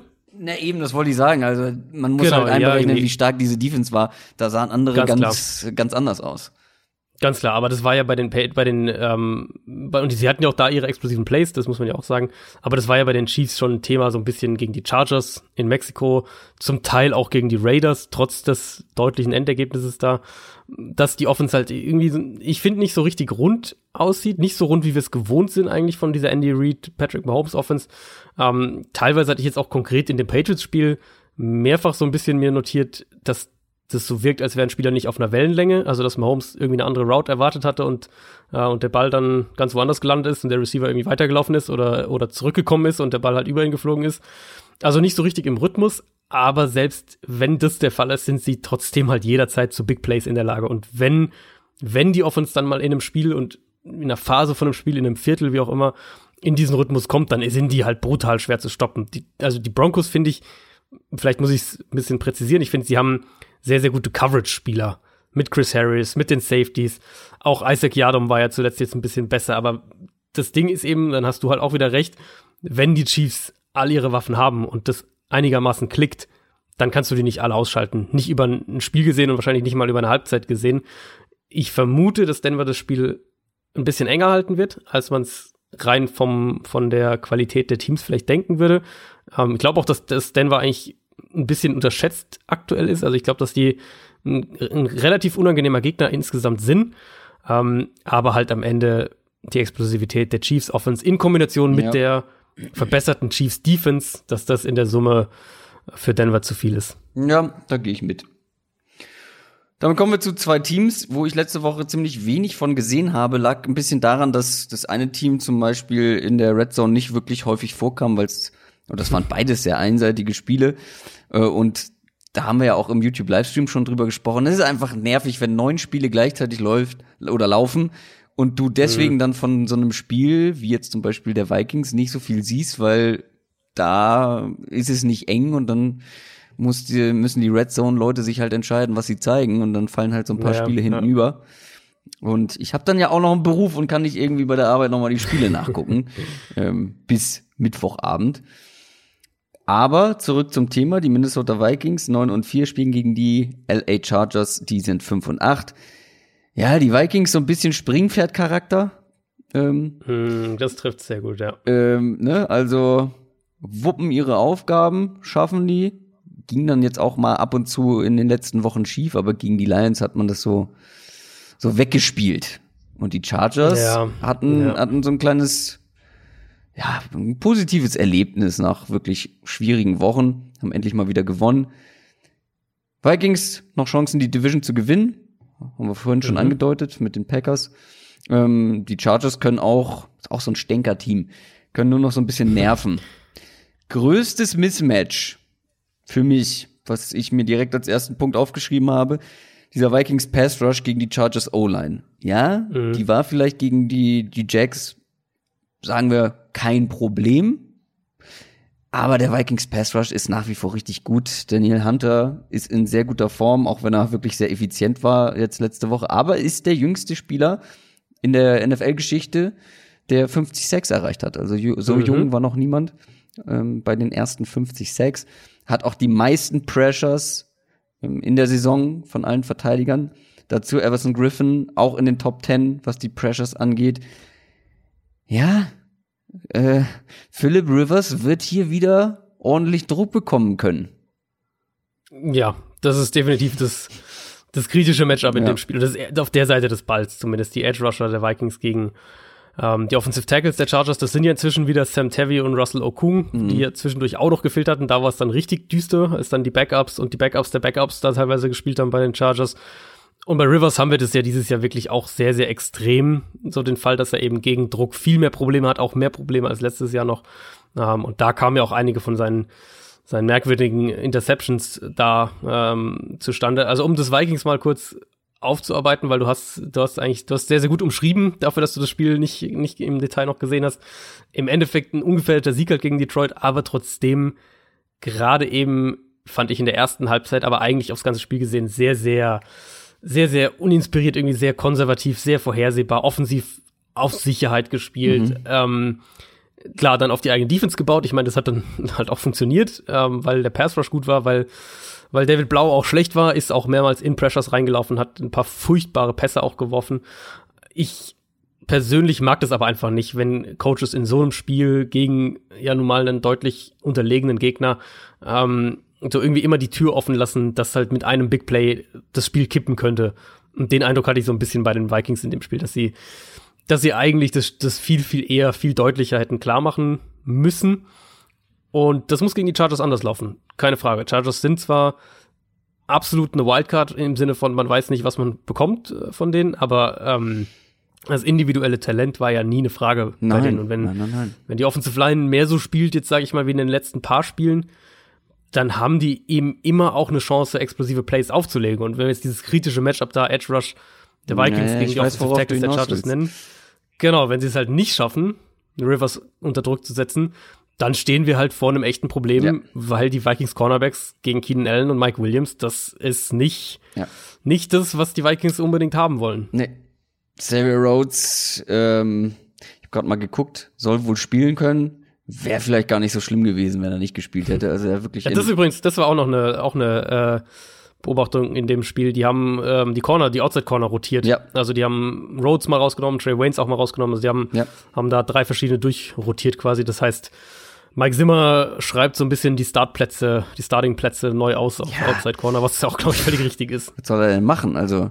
Ja, ja, genau. Mh, mm, wenn du nicht gut spielst, bist du irgendwann nicht mehr gesetzt. Und das erlebt gerade Xavier Rhodes. Und wie du schon gesagt hast, Keenan Allen und Mike Williams gegen diese Secondary. Also, wenn er zum Werfen kommt, der Philip Rivers, dann wird's interessant auf jeden Fall. Ähm, mhm. Plus, ich bin gespannt. Also, das Laufspiel ist schwieriger gegen die Vikings, aber ähm, mhm. du kannst ja einen Austin Eckler, wie wir auch eindrucksvoll wieder gesehen haben, auch ganz anders einsetzen. Und Was hatte der? Der hatte irgendwie 200 Yards oder sowas, kann das sein? Ah, unfassbar viel. Der hatte ja auch riesige Big Plays, mehrere. Ja, ähm, Screens halt und solche Geschichten. Ja, genau. Und den musste, das musst du aber auch mit verteidigen. Also Klar, so kannst ja. du halt nämlich auch einem guten Pass Rush ja aus dem Weg gehen, wenn du den Ball sehr schnell los wirst mhm. zu eben so einem explosiven Running Back aus dem Backfield per Pass damit kannst du das umschiffen und wenn, wenn der wieder so explosiv ist und die ihn nicht verteidigt bekommen, dann wird auch der Schaden anrichten. Mhm. Haben wir schon über die andere Seite gesprochen? Nee, haben wir noch nicht, ne? Also Nein. du hast es so ein Nein. bisschen, du hast es so ein bisschen angedeutet, dass man offensiv ähm, ja ein bisschen zurückhaltend war, zu zurückhaltend für deinen Geschmack. Mhm. Hier muss man, glaube ich, schon ein bisschen mehr liefern. Gerade jetzt, wir haben es gesehen, ja. ein Durbin James ist zurück und macht direkt wieder einen Unterschied. Ähm, das wird eine Herausforderung, aber trotzdem, was wir auch gesehen haben von den Vikings, ja, sie waren vielleicht zurückhaltend, aber ein Stefan Dix, der ist momentan gut drauf und egal mit wem du ihn verteidigst, er ist so ein guter Route Runner. es gab so ein schönes Play äh, mit Darius Slay, wo sie beide wirklich eigentlich perfekt gespielt haben für ihre Position. Der eine mega gute Route gelaufen, der andere eigentlich immer in engere, enger Coverage gewesen, aber Stefan Dix hat trotzdem dann so einen Toe-Tap-Pass gefangen. Ähm, wirklich ein, ein, schönes Matchup auf hohem Niveau. Hm. Wie steht's eigentlich um Adam Thielen? Der würde helfen in diesem Matchup. Ja, habe ich auch mir jetzt extra vor, also das ist jetzt ein paar Stunden alte Info, da hieß es, ähm, er könnte jetzt diese Woche dann wirklich sein Comeback geben. ähm, also so ein bisschen aber standen wir an dem gleichen Punkt auch letzte Woche und nee, vor allem vorletzte Woche, glaube ich. Da hieß es ja eigentlich, äh, vor dem Spiel gegen Seattle, da hieß es ja eigentlich, er wird spielen. Und dann am, am, am Freitag oder Samstag auf einmal war es ja nee, doch nicht. Ist wohl mehr Optimismus nochmal jetzt diese Woche da, dass er endlich spielen kann. Das könnte tatsächlich auch, ähm, natürlich jeder weiß, was für eine individuelle Klasse er hat, aber das könnte in dem Spiel halt auch dahingehend ein wichtiger Faktor sein, dass du eben mit Casey Hayward bei den Chargers diesen einen mhm. wirklich exzellenten äh, Outside Corner hast, der dann zum Beispiel eben Stefan Dix übernimmt mhm. und du dann eben deine andere gefährliche Wide Receiver Option mit Adam Thielen auf der anderen Seite äh, oder in einem anderen Matchup halt. Ja, und er ähm, ist halt so ein individuelle, individuelles Upgrade im, im Vergleich zu einem Lacan Treadwell. Treadwell. Genau, ähm, ja, klar. Also, das hilft dann schon ungemein. Vor allem kannst du dann auch besser eben deine Art von Offense spielen mit zwei mhm. Receivern, mit zwei Tight Ends. Das ist einfach deutlich gefährlicher, wenn du wirklich zwei gute Wide Receiver hast und nicht nur eben einen. Ja, also, ja, ja. Ich, ich meine, es liegt auf der Hand. Ist, also im Prinzip vom, vom Matchup her kann man es ja fast so ein bisschen ähnlich ähm, runterbrechen wie auf der anderen Seite. Du hast die, die beiden starken Pass-Rusher, äh, Bosa und Melvin Ingram bei den Chargers und auf der anderen Seite die Vikings O-Line, die definitiv besser ist als die von den Chargers, ähm, wo auch die Tackles noch am ehesten die Stärke sind. Das heißt, insofern könnte gut sein, dass die Chargers mehr auch über die Mitte kommen, Bosa Ingram vielleicht mehr mal auch auf die Guards, auf den Center rushen lassen, wo sie, glaube ich, auch mehr Erfolg hätten. Uh, und dann ist bei Cousins ja das Thema noch extremer als bei Rivers, dass er eben echt Probleme bekommt, wenn er gegen Pressure spielen muss. Aus einer sauberen Pocket ist er dieses Jahr einer der besten Passer in der NFL. Und wenn du es aber halt schaffst, ihn einigermaßen unter Druck zu setzen, dann, dann hatten wir halt oft auch diese schlechten, mhm. schlechten Spiele, die ja von der Vikings Offense nicht so häufig waren dieses Jahr. Die haben ja wirklich relativ konstant, relativ gut gespielt, hohe Production auch an, an Yards, an Punkten gemacht. Nach der ähm, anfänglichen, also nach genau, dem anfänglichen Cousins-Problem genau, ja. und nach den Umstellungen, ja. Ganz genau, ja. Und dann natürlich immer auch die Frage bei Minnesota, einfach auch, weil sie es jede Woche machen wollen, ähm, können sie den Ball laufen. Mhm. Und da glaube ich eigentlich, dass das gegen die Chargers gehen sollte. Ähm, aber auch da natürlich mit, mit Derwin James vor allem zurück in der Front. Ist es auch eine andere Defense in der Hinsicht. Dann kommen wir zu einem weiteren sehr interessanten Spiel. Hätte auch gut und gerne ein Deep Dive Spiel sein können. Die LA Rams spielen gegen die Dallas Cowboys. Die Rams sind aktuell bei 10 und 3 und die Cowboys nach wie vor Division Führender in der NFC mhm. East mit 6 und 7. Es könnte vielleicht sein, ja. dass die NFC East am Ende einen Division-Gewinner mit einem negativen Rekord hat. Ne, das ist wirklich. 8 und 8 ist relativ wahrscheinlich eigentlich. Also die äh, also spielen ja noch einmal gegeneinander, Eagles und Cowboys. Und mhm. ich, also 8 und 8 ist, glaube ich, relativ, relativ wahrscheinlich. Das ist wirklich, das ist wirklich das Schneckenrennen der Saison. Und die beiden Teams kommen aus komplett unterschiedlichen Performances. Also mhm. die Cowboys wirklich ein trauriger Auftritt gegen die Bears und die Rams hatten echt ein sehr, sehr gutes Spiel gegen die Seahawks. Ja. Fangen wir mal an mit der Dallas Offense gegen die Rams Defense, weil da gibt's ein paar Themen. Also die Dallas Offense, was mich so stört ist, also ja, Dak Prescott hatte vielleicht nicht seinen aller allerbesten Tag, da gab es bessere, da waren ein paar schlechte Pässe dabei, gab auch ein paar üble Drops von den Receivern, aber trotzdem insgesamt finde ich, sieht das Passing Game einfach hundertmal besser aus als das Running Game momentan bei den Cowboys. Mhm. Und sie laufen und laufen und laufen und yep. die liegen hinten und sie laufen und ähm, das ist echt, sie haben lange ja, Downs das und sie laufen. auch wirklich wahnsinnig gemacht. Also da, da liegen da echt deutlich hinten und fangen dann First, Second Down an, den Ball zu laufen. Genau, das das ist, glaube ich, das wird auch immer ein bisschen falsch verstanden. Ich bin ein großer Fan vom Running Game und von Running Backs, aber halt in den richtigen Momenten und vernünftig umgesetzt, kreativ mhm. umgesetzt und kreativ war da im Laufspiel echt wenig und vor allem nervt es mich eben so, wenn du so eine gute Passing Offense momentan hast und du nutzt sie nicht. Und die Rams Defense die hat sich echt gemacht, finde ich, in den letzten Wochen. Ja. Und vor allem gegen den Run ist man stark geworden. Ich glaube, man ist da bei den Football Outsiders gerade auf Platz drei. Und den Eindruck hatte ich auch, dass es wirklich schwierig ist, gegen diese Rams zu laufen. Sprich, es wird auch wieder für die Cowboys schwer. Du musst dich auf deine Passing Offense verlassen. Du musst sie nutzen. Mhm. Ja, und es stimmt halt schon, dass die Offense insgesamt jetzt einfach ein paar schlechte Spiele hatte und da würde ich auch das Passspiel mit reinbeziehen. Ja, schon. Ähm, Trotzdem finde ich, sieht also besser aus. also. Ja, ja, auf jeden Fall. Und das Passspiel ist auch viel effizienter bei den, bei den Cowboys als das Run-Game. Ähm, ich bin immer noch der Meinung, dass Prescott eine gute bis sehr gute Saison spielt, aber halt eher so Richtung acht, siebt, acht bis zehn bester Quarterback der Liga vielleicht so in dem, in dem Ding. Ähm, und halt nicht Top 3 oder sowas, wo er ja teilweise dann auch reingeschrieben wurde. Mm, die Rams haben halt sehr, sehr spannende Matchups, auch in dem Spiel, was die Pass-Defense angeht. Wir werden sicher viel Jalen Ramsey gegen Amari Cooper bekommen. Ja. Dann haben wir Troy Hill, äh, der, der zweite Outside-Starting-Corner inzwischen ja, bei den Rams, der auch wirklich gut spielt im Moment, der dann Michael Gallup wahrscheinlich häufiger zieht und, und Robbie Coleman im Slot gegen Randall Cobb. Also die Rams haben da echt gute Matchup-Spieler, äh, haben auch gute Safeties und können dementsprechend auch mehr blitzen als noch in der ersten Saisonhälfte. Und das machen sie auch. Also ist gegen die Seahawks gerade wieder sehr relativ viel geblitzt. Ähm, der Blitz an sich ist jetzt gar nicht so das Problem gewesen für Prescott dieses Jahr. Bei ihm halt auch so das Thema, wenn er generell unter Druck steht, dann fallen alle Statistiken schon überdurchschnittlich tief. Und dann macht er auch viel mehr Fehler. Das haben wir relativ konstant gesehen in dieser Saison. Ähm, und das ist ja dann ein anderes Thema bei Dallas, wenn wir es auf das Matchup wieder beziehen, dass die Offensive Line halt immer noch gut ist, aber halt nicht mehr so durch die Bank weg dominant mhm. wie noch vor ein paar Jahren. Und da werden die Rams, denke ich, auch anknüpfen können. Natürlich mit, mit Aaron Donald vorneweg, aber insgesamt mit dieser, dieser Defensive Line in Kombination eben damit, dass du, du musst ja gar nicht mal unbedingt blitzen, aber wenn halt deine Secondary lang genug hält äh, und die Coverage lang genug hält, weil die, wie gesagt, die Rams halt sehr, sehr gute Matchups da an sich auch aufbieten können, dann, dann kommt ja auch dein, dein Vier-Man-Rush irgendwann durch. Das ist ja das, das, Thema einfach, dass wenn die Coverage lang genug hält, dann, mhm. äh, also gerade in Aaron Donald wird halt irgendwann durchkommen und deswegen glaube ich, dass das offensiv auch eine richtig, richtig harte Nuss ja. für die Cowboys wird. Und für mich an sich vom, von dem, wie ich die Teams aktuell einschätze, deutlich schwerer nochmal als, ähm, als Chicago letzte Woche. Ja, und ähm, wir haben ja schon mal Mary Cooper gegen so einen High-End Man-to-Man-Verteidiger gesehen mit Stefan mhm. Gilmore und wir wissen alle, wie das mhm. ausgegangen ist. Ich glaube, null Catches waren es am Ende, ne? Ähm, und Gilmore noch mal einen Ticken besser dieses Jahr, aber vom Grundding, ja. Ja, Jalen Ramsey ist jetzt nun nicht von schlechten Eltern. Ist auch nicht schlecht, nee, nee das ist. Ähm, und der kann wirklich auch dann so einen, so einen guten Receiver eins zu eins verteidigen ja. und vor allem auch in seinen Kopf kommen.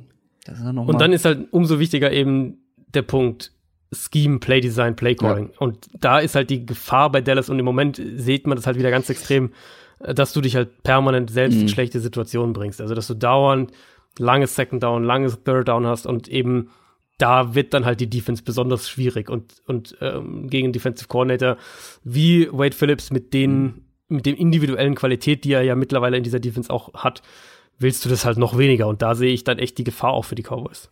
Ja. Trotzdem, Mary Cooper, nicht falsch verstehen, ist für mich einer der besten Roadrunner nach wie vor in der Liga. Ähm, aber lass uns noch auf die andere Seite gucken, denn die Rams mhm. Passing Offense sah auch gut aus. Mhm. Also Offense insgesamt finde ich sah deutlich besser aus. Ähm, ja. So ein bisschen wie die alte was zumindest die Production angeht, aber etwas mhm. verändert mhm. in ihrer Struktur. Aber wenn wir über die Passing Offense sprich, sprechen, müssen wir auch über einen Robert Woods sprechen und einen Cooper Cup. Wenn die beiden mit dabei sind, mhm. die machen einfach so einen großen Unterschied. Ähm, aber was mir aufgefallen ist, oder ich hatte so ein bisschen den Eindruck, die O-Line wird jetzt mittlerweile endlich ja. besser kaschiert. Sie spielt vielleicht also, auch besser. Ja, sie wird besser kaschiert, aber sie spielt auf jeden Fall besser. Okay, dann ist das vielleicht nur. Ich hatte aber auch das Gefühl, dass viele Elemente so eingebaut wurden, wie so ein bisschen bei den Vikings, die ja das mittlerweile echt gut hinkriegen. Zum Beispiel mit den Rollouts, weg vom Druck. Ähm, das ist mir mehr aufgefallen. Ähm, ja, okay, vielleicht spielt sie auch besser, aber ähm, also auf jeden Fall kriegt Jared Goff weniger Druck. Darauf können wir uns, glaube ich, einigen. Mhm, ähm, ja. Und die Dallas Defense, die schwimmt weiterhin. Also oh, man hat hier wirklich, man hat hier wirklich echt gute Matchups, äh, Matchups für die Rams individuell und auch insgesamt gesehen. Also die Defense gegen die Bears, das war echt eine Katastrophe. Das muss man wirklich, also Tackling, kein Pass Rush gegen jetzt ja wirklich auch nicht gerade sattelfeste Bears O-Line ähm, Trubisky als Runner nicht in den Griff bekommen. Montgomery haben wir jetzt schon thematisiert, haben sie nicht getackelt bekommen, haben die Titans nicht gecovert bekommen. Das war wirklich eigentlich, also durch die Bank weg eigentlich schlecht. Und die Rams Offense ist auf jeden Fall im Aufwand und das ist für mich eins der Teams, was ich vorhin im Hinterkopf hatte, als ich gemeint hatte, wird nochmal Thema sein. Mhm. Ähm, dieser Aufwind fängt für mich auch ganz zentral mit der Offensive Line an, weil ich bei den Rams echt der Meinung war, über die erste über die erste Saisonhälfte grob war das eine der drei, vier schlechtesten Offensive Lines der Liga. Und das war ein Riesenfaktor darin, dass halt offensiv auch nichts funktioniert hat, obwohl ja Sean McVay durchaus ein paar verschiedene Sachen ausprobiert hat, was auch Formationen, was Personell-Groupings angeht. Und jetzt seit ein paar Wochen spielt die einfach stabiler. Äh, jetzt nicht auf dem Level, was sie letztes Jahr hatte, aber halt stabiler, so im Sinne von geht so Richtung Durchschnitt. Unter anderem auch mit Austin Corbett, den sie ja den sie aus Cleveland geholt haben, der hat die Line stabiler gemacht. Ähm, wir sehen die Effekte halt ganz krass dann im Passspiel. Du sagst, Goff hat weniger Druck. Ähm, es funktionieren wieder mehr dieser Elemente in der ja. Offense, die, die wir eben kennen. Und vor allem dieses Midrange-Passspiel mhm. funktioniert viel, viel besser. Gegen Seattle war das jetzt ja wirklich extrem eklat eklatant. Da waren, da waren permanent Receiver offen, 10, 12, 15 Yards downfield. Ähm, und ich meine, du musst den Ball ja nicht 40 Yard das Feld runterwerfen, um Big Plays zu kreieren. Das kannst du ja, ja gerade mit Cooper Cup und, und Robert Woods kannst du das ja auch sehr, sehr gut nach dem Catch noch machen. Aber was ja bei den Rams halt in dieser ersten Saisonhälfte vor allem nicht geklappt hat, war ja selbst diese 14, 16, 18 Yard Pässe. Die haben ja auch nicht funktioniert und die sind jetzt seit ein paar Wochen deutlich, deutlich mehr wieder zu sehen. Ähm, und das ist, ist kein gutes Zeichen für eine Cowboys Defense, die halt gerade auch in der Underneath Coverage echt Probleme hat. Ähm, das war ja wirklich auch eins dieser Themen gegen Chicago, dass, dass dauernd da Slot Receiver oder Screens nicht verteidigt werden konnten. Das heißt, ich rechne eigentlich damit, dass die Rams mit ihren Screens, auch über Gurley, mit dem Play-Action-Passspiel, ähm, eben im Zuge auch der verbesserten Offensive Line, dass sie echt Lücken in diese Cowboys Defense reißen werden und zwar noch ein Stück weit mehr, als es die Bears gemacht haben eigentlich. Und im Moment vertraue ich dieser Cowboys Defense ja, ja eigentlich überhaupt nicht. Ja. Und wenn die also rein von der individuellen Qualität her, nicht falsch verstehen, rein von der individuellen Qualität her, müssten die eigentlich im Pass Rush in dem Spiel gute Matchups bekommen. Aber das sehen wir halt aktuell viel zu wenig, dass es dann tatsächlich auch aufs Feld so übertragen wird. Und deswegen, also ich, ich, so sehr ich die Cowboys Passing Offense in der Theorie mag. Ähm, mhm. Ich bin hier eigentlich schon bei den Rams in dem Spiel, auch wenn es in Dallas ist. Ich bin auch bei den Rams und schreibt mir die Rams nicht ab, was die Playoffs angeht. Also ja, man ist jetzt vielleicht noch ein Sieg aktuell hinter den Vikings, was, was das Wildcard-Rennen angeht, aber es ist halt auch nur ein Sieg und ähm, die Rams haben sich jetzt über die letzten Wochen sehr gut entwickelt, finde ich, auf beiden Seiten des Balls.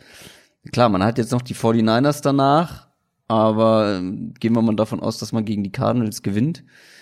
Das werden noch interessante Wochen und äh, ich fände es echt ein bisschen schade, wenn wir die Rams in der Form nicht im Januar zu sehen bekommen. Ja, sie bräuchten halt ähm, mehr Siege erstmal als die Vikings jetzt noch über die ausstehenden Spiele und dann würde da, glaube ich, der Conference Record eine Rolle spielen. Das heißt, äh, da die Rams ja auch noch drei NFC-Spiele haben, äh, dürften sie wahrscheinlich doch keins mehr von denen verlieren. Wird zumindest eng. Also jetzt nimm mir nicht meine Hoffnung mit irgendwelchen Conference Matchups. Ja gut, aber dann gewinnen sie halt alle drei. Dann sind dann haben sie eine, dann haben sie eine sehr gute Chance reinzukommen. Wenn, dann reicht ihnen eine eine Niederlage von den Vikings, glaube ich, würde dann wahrscheinlich reichen in den letzten beiden Spielen, also innerhalb so. der Conference. Kommt natürlich auch auf dann, da gibt es auch andere Tiebreaker, wenn dann drei Teams gleich auf sind und so weiter und so die fort. Die 49ers schonen sich ab nächster Woche auch ein bisschen, weil sie das Matchup gegen die Atlanta Falcons gewinnen, zu dem wir jetzt kommen. Die 49ers spielen zu Hause gegen die Falcons, die sind 4 und 9, 49ers 11 und 2. Ja, San Francisco hat mal wieder so einen kleinen, so einen kleinen, ja, ich, so eine Visitenkarte abgegeben, ja, äh, indem ja, sie einfach mal einen Shootout gegen die Saints gewonnen haben. Das war wirklich sehr beeindruckend. Und die Falcons, aber auch ganz okay in Form, sind zumindest auf dem besten Weg, vom letzten Platz in der Division noch irgendwie wegzukommen, an den Panthers vorbeiziehen zu können. Gegen diese haben sie jetzt gewonnen. Ähm, ja, ganz gute Offense eigentlich gespielt. Apropos, die treffen jetzt auf ihren ehemaligen Offensive Coordinator mhm. mit Shanahan. Ähm, ja, also es ist mittlerweile eine deutlich, deutlich, oder man trifft jetzt auf eine sehr, sehr gute Defense. Man hat sich zwar insgesamt stabilisiert, offensiv und defensiv aus Falcons Sicht.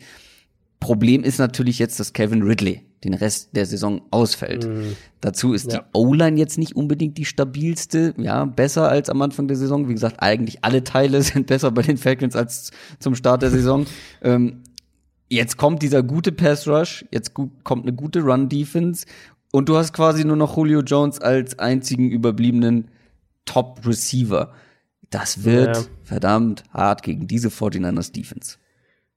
Äh, ich glaube, wir müssen generell mit den Verletzungen bei dem Spiel einsteigen, viele. einfach weil es so viele ja. sind. Ähm, also 49ers haben äh, ihren Center ja verloren, äh, Weston Richburg, der hat sich die Patellasehne gerissen, natürlich Saison aus. Ähm, Richard Sherman hat sich am Oberschenkel verletzt, der wird diese Woche nicht spielen und wahrscheinlich, oder vielleicht auch die Woche drauf nicht. Ähm, die Ford hat sich diese, diese Oberschenkelverletzung ist da irgendwie wieder aufgebrochen und der wird wohl sogar länger fehlen. Also ähm, auch mehrere Starter bei den 49ers und Marquise, äh, Marquise Goodwin haben sie auf Injured Reserve gesetzt. Ja, gut. Heißt, da, äh, so what? Ja, ist jetzt, ist jetzt nicht der Faktor. Ähm, und bei den Falcons ist es ja neben äh, neben Ridley auch noch Desmond Trufant, also der Nummer 1 Cornerback, Stimmt. der sich oh, ja. den Unterarm gebrochen hat und Stimmt. auch den Rest der Saison verpassen da wird. Das heißt, was. da sind schon echt beide mhm. Teams ziemlich, ähm, ziemlich gebeutelt. Ich, also 49ers, finde ich, kann man kaum kaum hoch genug hängen, diesen, diesen offensiven Auftritt in New Orleans. Das war wirklich, also Kyle Shannon vorneweg, ähm, der hat ein unglaubliches Spiel. Der hat wirklich auch alles ausgepackt mit, mit dem Trickspielzug da, dem Touchdown-Pass von Sanders, dann äh, dem Endaround mit dem Titan, dem Option-Play, wo der Fullback im Prinzip der Option Quarterback war. Ja. Ich habe das äh, diese Woche als, Und als äh, wie er zerstört ja. wurde. Also wer das Play nicht gesehen hat, das war echt übel. Ja. Boah, wie Kyle ähm, einsteckt, das, Wahnsinn. Das machst du auch nur mit deinem Fullback. Naja, und das Ding ist, Kyle Juszczyk, ich möchte den noch mal hochloben. Also den haben wir schon oft gelobt, irgendwie bester Fullback und best mhm. eingebundenster Fullback der ganzen NFL eigentlich. So, so wichtig für dieses Team. Aber der hat einmal einen ganz heftigen Tackle, äh, ein ganz heftiges Tackling abbekommen, wo ich dachte, mhm. Alter, dass dieser, dass das Rückgrat nicht gebrochen ist, dass der sich irgendwie nicht eine schwere Nackenverletzung zugezogen hat, ist ein Wunder. Und dann hat er ja da noch mal so mega doll eingesteckt und schüttelt ja. sich und spielt weiter. Easy. Ja, ähm, ich hatte das diese Woche in meiner Spox-Kolumne auch als Thema, die 49ers Offense, also wirklich auch diese Play-Designs, das heißt, wer das nochmal mit, mit bebildert äh, sich anschauen will. Und Shannon hat auch nach dem Spiel gesagt, dass wenn man eben auf so eine Defense trifft, die halt wenig Fehler macht, die eine individuelle Qualität hat, wie die der Saints, dass man halt auch mal in die Trickkiste greifen muss, jetzt mal so ein bisschen paraphrasiert gesagt. Und es war natürlich auch ein extrem wichtiges Matchup, also wenn wir aufs, aufs Seeding in der NFC schauen.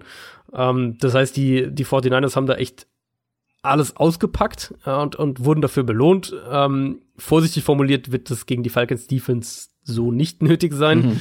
Ohne True Fund in der Secondary. Wir haben gesehen, wie diese Defense gegen eine schematisch etwas ähnliche Offense in äh, Person der Rams komplett zerlegt wurde, diese Falcons Defense.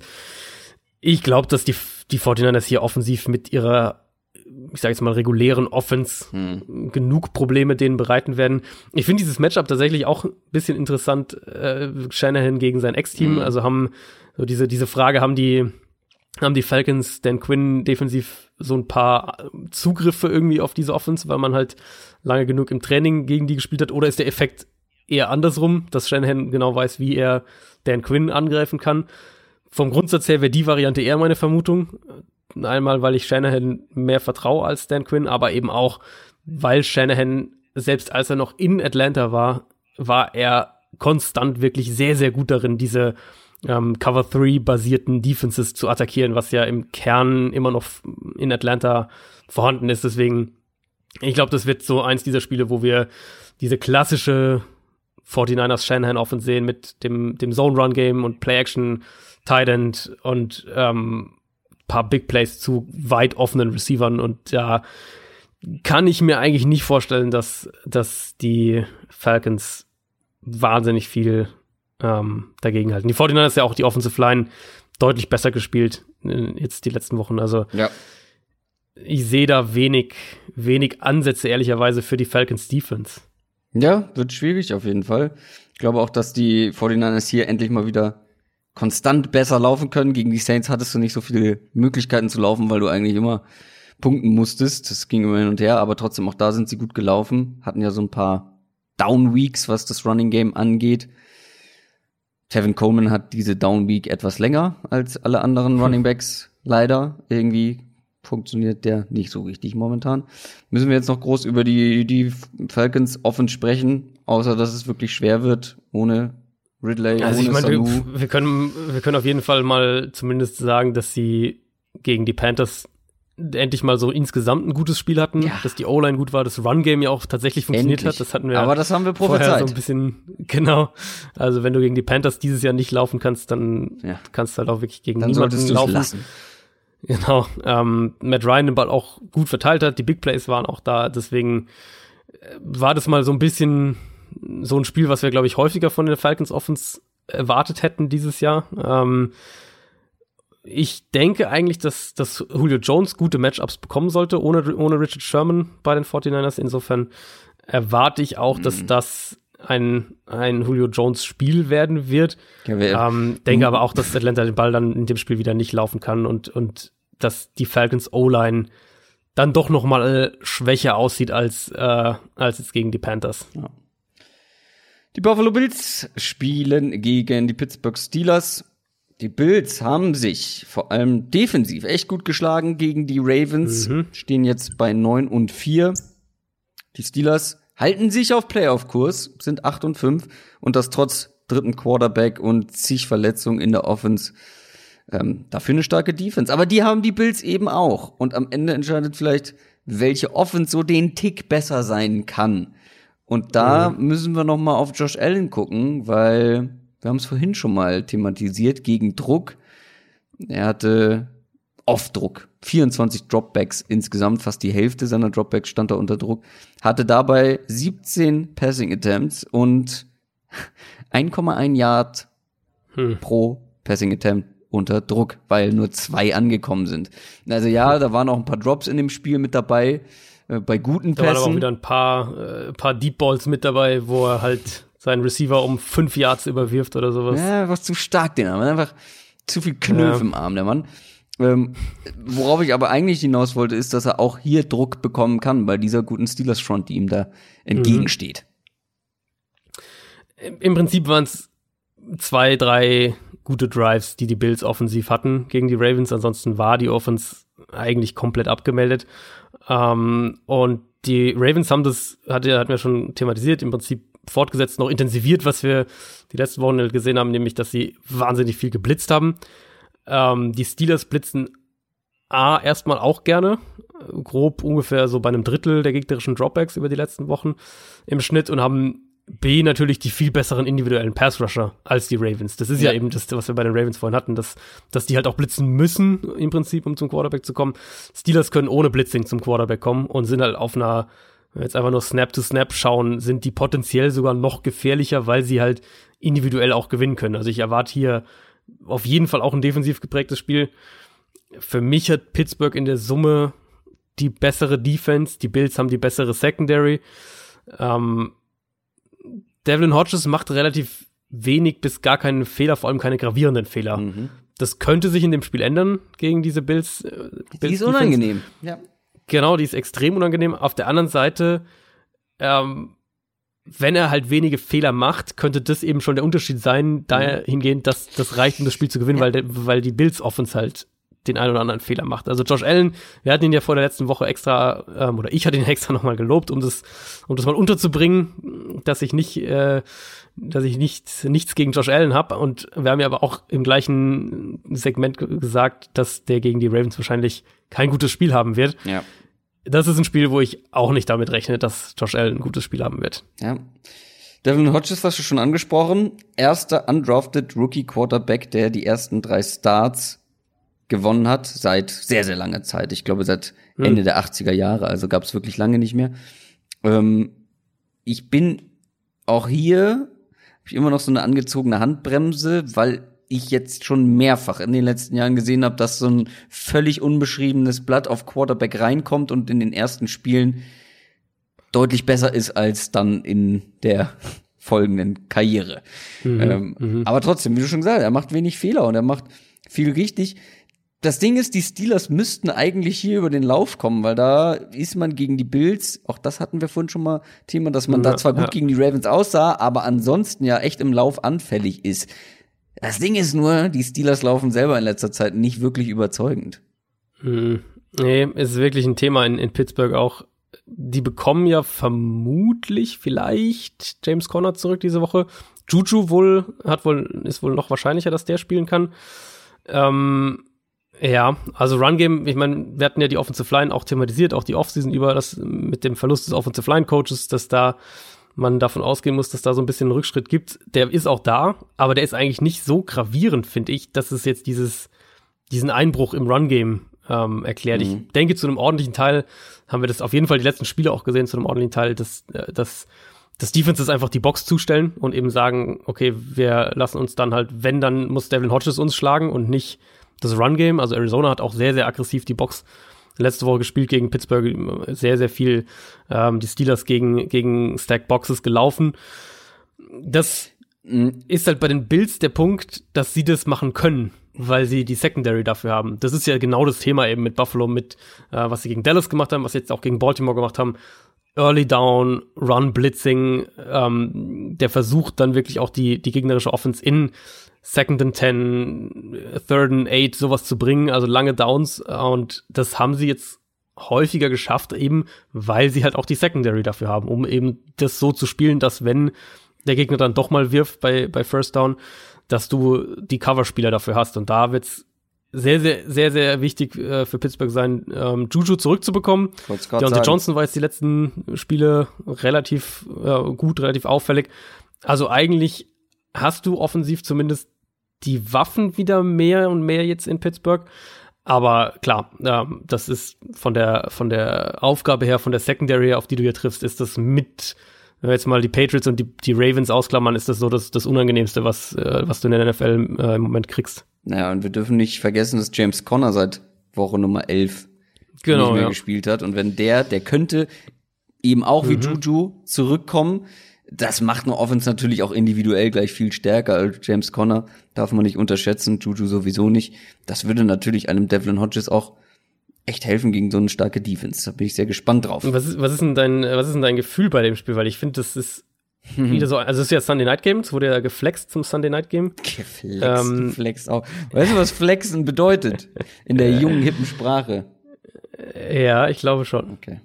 Deswegen, ich lache immer über deinen, über deinen, es wurde geflext, so einem. Ja, ist Englisch, ja, ja, rein ge, ausgetauscht. Getauscht? Wäre dann die Übersetzung. Ja, ähm, ja. Ich finde es aber echt schwierig. Also ist in Pittsburgh das Spiel und die, ja, ich weiß nicht, so irgendwie defensives Spiel. Super schwierig. Josh Allen gegen so eine starke Defense.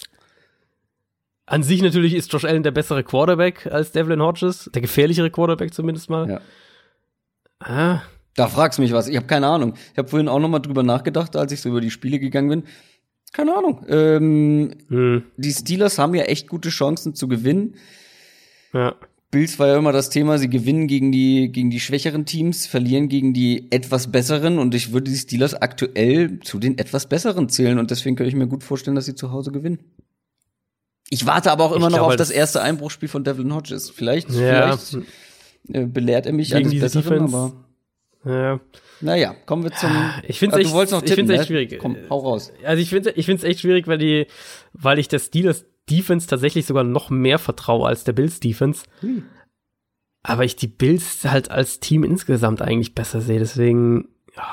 ja, du bist aber auch ein bisschen bist aber auch ein bisschen auf Bilds, also hast die Bilds-Brille auf, ähm, weil das dein Team ist, was du als Überraschungsteam hattest und ja, ich glaube, da sind ein bisschen Emotionen mit im Spiel. Ich Nie mit Emotionen wetten. Dann muss ich die Steelers nehmen. Ja, nimm lieber die Steelers. Hm. Wenn es nicht stimmt, dann komme ich drauf zurück. Ja.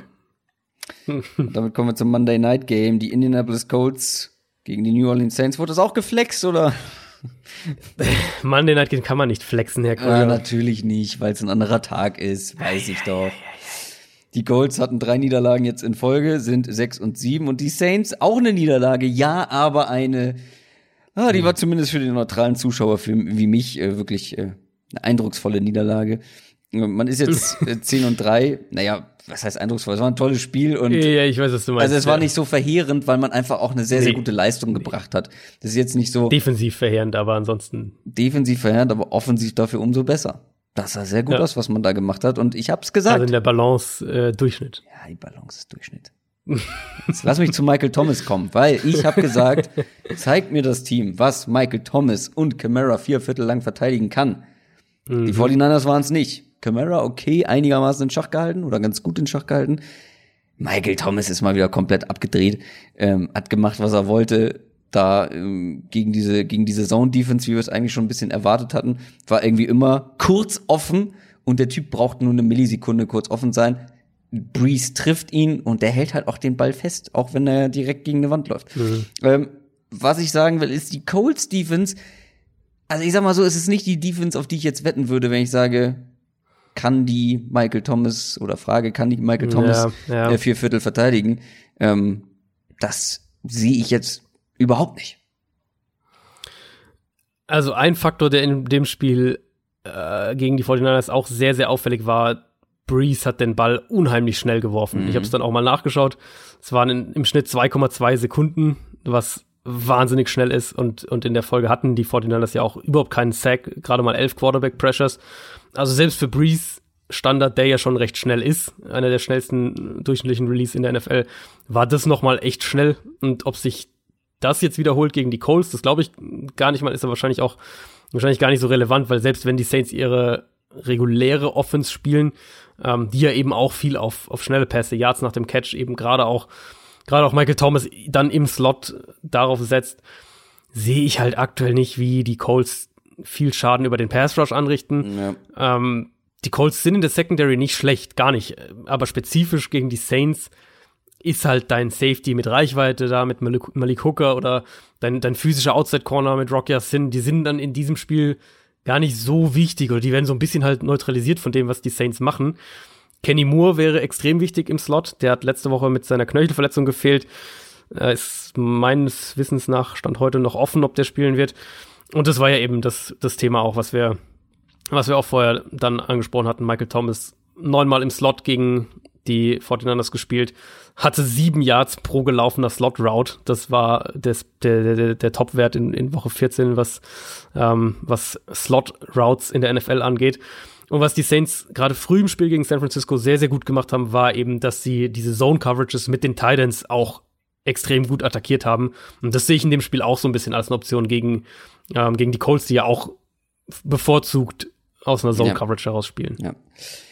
Trotzdem, wir können nicht die 49ers Offense über den Klee loben ähm, und die Saints Offense nicht, nur weil man dann am Ende verloren hat, weil die 49ers Defense hat ja auch einiges zugelassen. Aber ja, mhm. wir kommen jetzt zur Saints Defense. Das war mehr oder weniger ein Komplettausfall.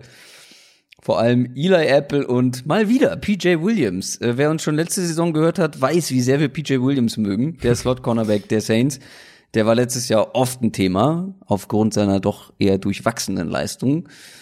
Ähm, ja, die hatten beide echt eine schlechte Woche. Ähm, bei PJ Williams, wie gesagt, nicht das erste Mal. Ähm, es wird jetzt aber deutlich einfacher, was da von den Colts kommt. Ja, die haben auch einen ganz guten, ein ganz okayes Spiel gehabt gegen eine, vor allem im gegen den Pass schlagbare Defense, aber ich glaube nicht, dass wir wieder so einen Auftritt von der Saints Defense sehen, weil den Colts einem einfach auch die individuelle Klasse fehlt im Gegensatz zu den 49ers. Ja, fehlt und, und ähm, ja auch verletzt ist halt. Wir hatten ja letzte Woche schon mal diese ganzen, diese ganzen Verletzungen aufgezählt mit T.Y. Hilton, mit Eric Ebron, Paris Campbell ist jetzt auch noch ähm, mit dabei und äh, der auch auf IR gesetzt wurde. Ähm, da ist schon da fehlt einfach die Feuerkraft offensiv. Und angesichts der Umstände war das echt ordentlich, was die in Tampa Bay gespielt haben letzte Woche. Ähm, konnten den Ball zwar offensiv überhaupt nicht laufen, das war ja aber auch zu erwarten. Ja. Brissett hatte aber für mich ein sehr, sehr gutes Spiel, hatte ein paar wichtige Scrambles auch für First Downs, hat den Ball auch besser tief geworfen. Also Brissett da in dem Spiel wirklich mal die Offense zu einem ordentlichen Teil getragen, was wir ja von ihm jetzt nicht so häufig gesehen haben dieses Jahr. Das Problem ist halt, dass du auf eine Saints oder auf ein Saints-Team jetzt trifft, um es mal so zu sagen, triffst, die ein Saints-Team, das offensiv vielleicht nicht ganz so extrem die Big Plays macht wie Tampa Bay, aber eben wahnsinnig effizient ist und mit dieser Art sehr, sehr gefährlich ist und vor allem halt nicht die Turnover produziert, wie sie die Bucks Offense macht, was der, äh, was den Colts ja in dem Spiel auch sehr, sehr geholfen hat bei dem, ja, ja. bei dem offensiven Output insgesamt. Das heißt, du wirst halt aus Colts Sicht offensiv punkten müssen, um mit den Saints mitzuhalten. Und die Saints Defense, denke ich, wird Indianapolis zumindest gegen den Pass einig, wahrscheinlich mehr Probleme bereiten, als das Tampa Bay geschafft hat. Ähm, auch wenn das gegen San Francisco nicht so aussah. Eine Personalie, die wir da auf jeden Fall nennen müssen, ist Marcus Davenport. Der Passrusher, der wird den Rest der Saison mit einer Fußverletzung verpassen. Das heißt, eventuell muss bei den Saints wieder ein bisschen mehr über den Blitz kommen weil sich ja jetzt garantiert dann wieder mehr auf, auf Cam Jordan konzentrieren wird und die, mhm. ähm, die Colts, Colts spezifisch in dem Matchup haben ja immer noch eine sehr gute Offensive Line. Also da ist jetzt auch nicht automatisch gegeben, dass die, dass die Saints das über ihren Pass Rush einfach so gewinnen. Aber sie haben eine gute Run Defense und deswegen denke ich, dass Indianapolis halt ein ähnliches Spiel wie das gegen Tampa Bay von Brissett brauchen wird, damit sie überhaupt in dem Spiel äh, drin bleiben. Damit kommen wir zur Speed Round. Die restlichen Spiele werden wir alle etwas schneller durchgehen, weil sie, wie gesagt, nicht mehr die allzu große Relevanz haben. Zumindest maximal nur ein Team, was da irgendwie dann wahrscheinlich auch haushoch favorisiert ist. Wir haben gerade schon über die Bucks gesprochen. Die spielen gegen die Detroit Lions. Tampa Bay hat jetzt drei Siege in Folge geholt. Damit ist man jetzt sechs und sieben. Vielleicht ein bisschen zu spät alles, aber gut, die Lions haben ganz andere Sorgen. Die sind 3, 9 und 1. Mhm. Und naja, David Blau, ha, der erste Start war echt gut. Gegen die Bears war es, glaube ich, ne? Thanksgiving. Mhm. Und danach letzte Woche, das war wirklich, du hast es auch schon so ein bisschen angeteased, war nicht so gut. Ähm, aber das sehen wir öfter, ich hab's gesagt. Also dann so ein komplett unbeschriebenes mhm. Blatt kommt rein, hat einen guten ersten Start, vielleicht auch noch einen guten zweiten und dann wird's irgendwie dann wild. Und gegen die Bucks musst du den Ball werfen. Du hast es eben schon gesagt, selbst die Colts, mhm. die ja eigentlich echt ein gutes Run-Game haben mit ihrer starken Run-Blocking-O-Line, konnten nicht wirklich laufen. Ähm, die Lions würden wahrscheinlich gerne laufen, vor allem mit David Blau. Ich glaube, der bleibt weiterhin auch Starting Quarterback, ne? Ähm, mhm. Das sieht doch jedenfalls so aus, ja. Das, ähm, das wird nicht mit Laufen alleine funktionieren. Aber äh, ja, ob du also du musst gegen die Bugs werfen, ob du es kannst, ist eine andere Frage. Ähm, du musst werfen auf jeden Fall. Die werden den Ball nicht laufen können in dem Spiel, kann ich mir zumindest nicht vorstellen. Das war auf jeden Fall sehr wild von David Blau gegen die Vikings. Der ist echt mehrfach in den Pressure reingelaufen, hat Pässe in Coverage gefeuert, hatte auch ein paar Big Plays. Äh, Tampa Bay wird es, denke ich, relativ aggressiv spielen in dem Spiel, ihn da mit allen möglichen Spielern auch aus allen Richtungen blitzen und dann werden wir, denke ich, auch wieder mehr Sacks und, und Turnover auch von der Lions Offense sehen. Und da ist dann im Prinzip die Frage, was wir im Gegenzug von, ähm, von der Buccaneers Offense sehen. Und das, das Spiel letzte Woche war ja im Prinzip, war das eine perfekte Illustration von so einem James Winston Spiel. Ja. Wirft da ein paar Bälle zum Gegner, hat auch ein paar Mal Pech da mit dabei geht aber halt völlig unbeeindruckt davon weiter, totales Risiko, wirft dann auch ein paar spektakuläre Pässe und am Ende halt irgendwie mhm. über 450 Yards, vier Touchdowns, drei Interceptions. Das ist halt irgendwie, ja, das ist halt James Winston. Ja, und mh, bin gespannt, wie wir es jetzt in diesem Spiel sehen werden. Mich macht's halt immer ein bisschen wahnsinnig, ne? Also, mhm. Wie hast du es bei Twitter so schön geschrieben? James Winston gibt und James Winston nimmt auch wieder. Also. Ja, ja, ist es halt wirklich so. Ich meine, was, was man auf jeden Fall sagen muss, dass sich äh, Mike Evans hat sich ja bei ja. dem langen Touchdown am Oberschenkel verletzt ja, ja. und wird wahrscheinlich sogar den Rest der Saison verpassen. Ähm, und Winston selbst hat sich ja offenbar den Daumen angebrochen ähm, oder sich eine leichte Fraktur am Daumen zugezogen. Der war ja am Anfang der zweiten Hälfte nicht auf dem Feld. Wenn man zuerst schon auf Twitter irgendwie rumging, dass, dass der gebencht wurde, ähm, das war vermutlich im Zuge der Untersuchung einfach noch, dass er, dass er länger in der Kabine war, hat dann aber ja die zweite Hälfte gespielt. Mhm. Soll damit wohl auch spielen können. Jetzt heute im Training hat er anscheinend in den, zumindest in den, im offenen Part des, äh, der Trainingseinheit hat er nichts mit dem Ball gemacht, also ist quasi durch die Motions gegangen, aber hat äh, keinen Ball, keinen Snap bekommen, hat keinen Ball geworfen. Das heißt, das ist auch was, was man so im Auge behalten muss, aber Winston insgesamt Big Picture betrachtet, ist es halt einfach, also ich bin wirklich an dem Punkt, wo ich einfach nur noch mit dem Kopf schüttel und auch irgendwie nicht so richtig weiß, was ich noch zu ihm sagen soll und auch nicht so richtig weiß, was ich aus Bucks Sicht machen würde, weil also die Big Plays sind ja eigentlich immer da. Er gibt seinem Team ja immer mit diesen mit diesen Plays gibt er ihm ja immer eine Chance, reißt aber halt umgekehrt auch irrsinnig viel mit den Turnovern wieder ein, die natürlich nicht alles alle seine Schuld sind, aber eben zu einem ordentlichen Teil dann doch wieder. Wenn, also wenn er die Turnover nur so ein bisschen reduzieren könnte, reden wir halt von einem der gefährlichsten Quarterbacks der Liga. Also die Frage ist eben, glaubst du, das, glaubt man, dass das noch, äh, dass das noch in dem Maß passiert? Gibt es da irgendwie noch eine, mhm. noch eine Regression, weil es jetzt dieses Jahr doch wieder sehr extrem war? Ist es nächstes Jahr ein bisschen besser und dann, ähm, dann reden wir von einem ganz anderen Quarterback. Ich, also ich, meine Vermutung ist, dass die, dass die Buccaneers ihm den Franchise-Tag geben und ihm mit ihm nächstes Jahr noch weitermachen. Aber ich habe ehrlich gesagt keine Ahnung, was, was ich in der Situation machen würde.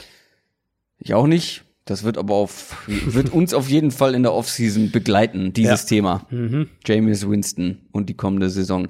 Kommen wir zu den Miami Dolphins, die sind drei und zehn. Die spielen gegen die New York Giants zwei und elf. Oh, das ist ja mal hochklassiger NFL-Football, den wir hier zu sehen bekommen am frühen Sonntagabend vielleicht nicht hochklassig, aber es kann äh, interessant werden, weil hier spielen zumindest zwei sehr schlechte Defenses gegeneinander und was Fitzpatrick da ab und zu oder im Moment die letzten Wochen über macht, ist wirklich Kamikaze und es macht zumindest Spaß zuzuschauen und vor allem, wenn er jetzt auf ja. diese Secondary der Giants trifft, ähm, sollte er eigentlich auch ganz gut übers Feld gehen, wobei auf der anderen Seite ich habe hier, ich hab hier geschrieben, Eli still got it. Zumindest ein bisschen. ähm, ich bin sehr gespannt. Das sind zwei sehr unterschiedliche Quarterback-Typen, aber wie gesagt, gegen zwei schlechte Defenses. Das könnte ein echt unterhaltsames Spiel werden.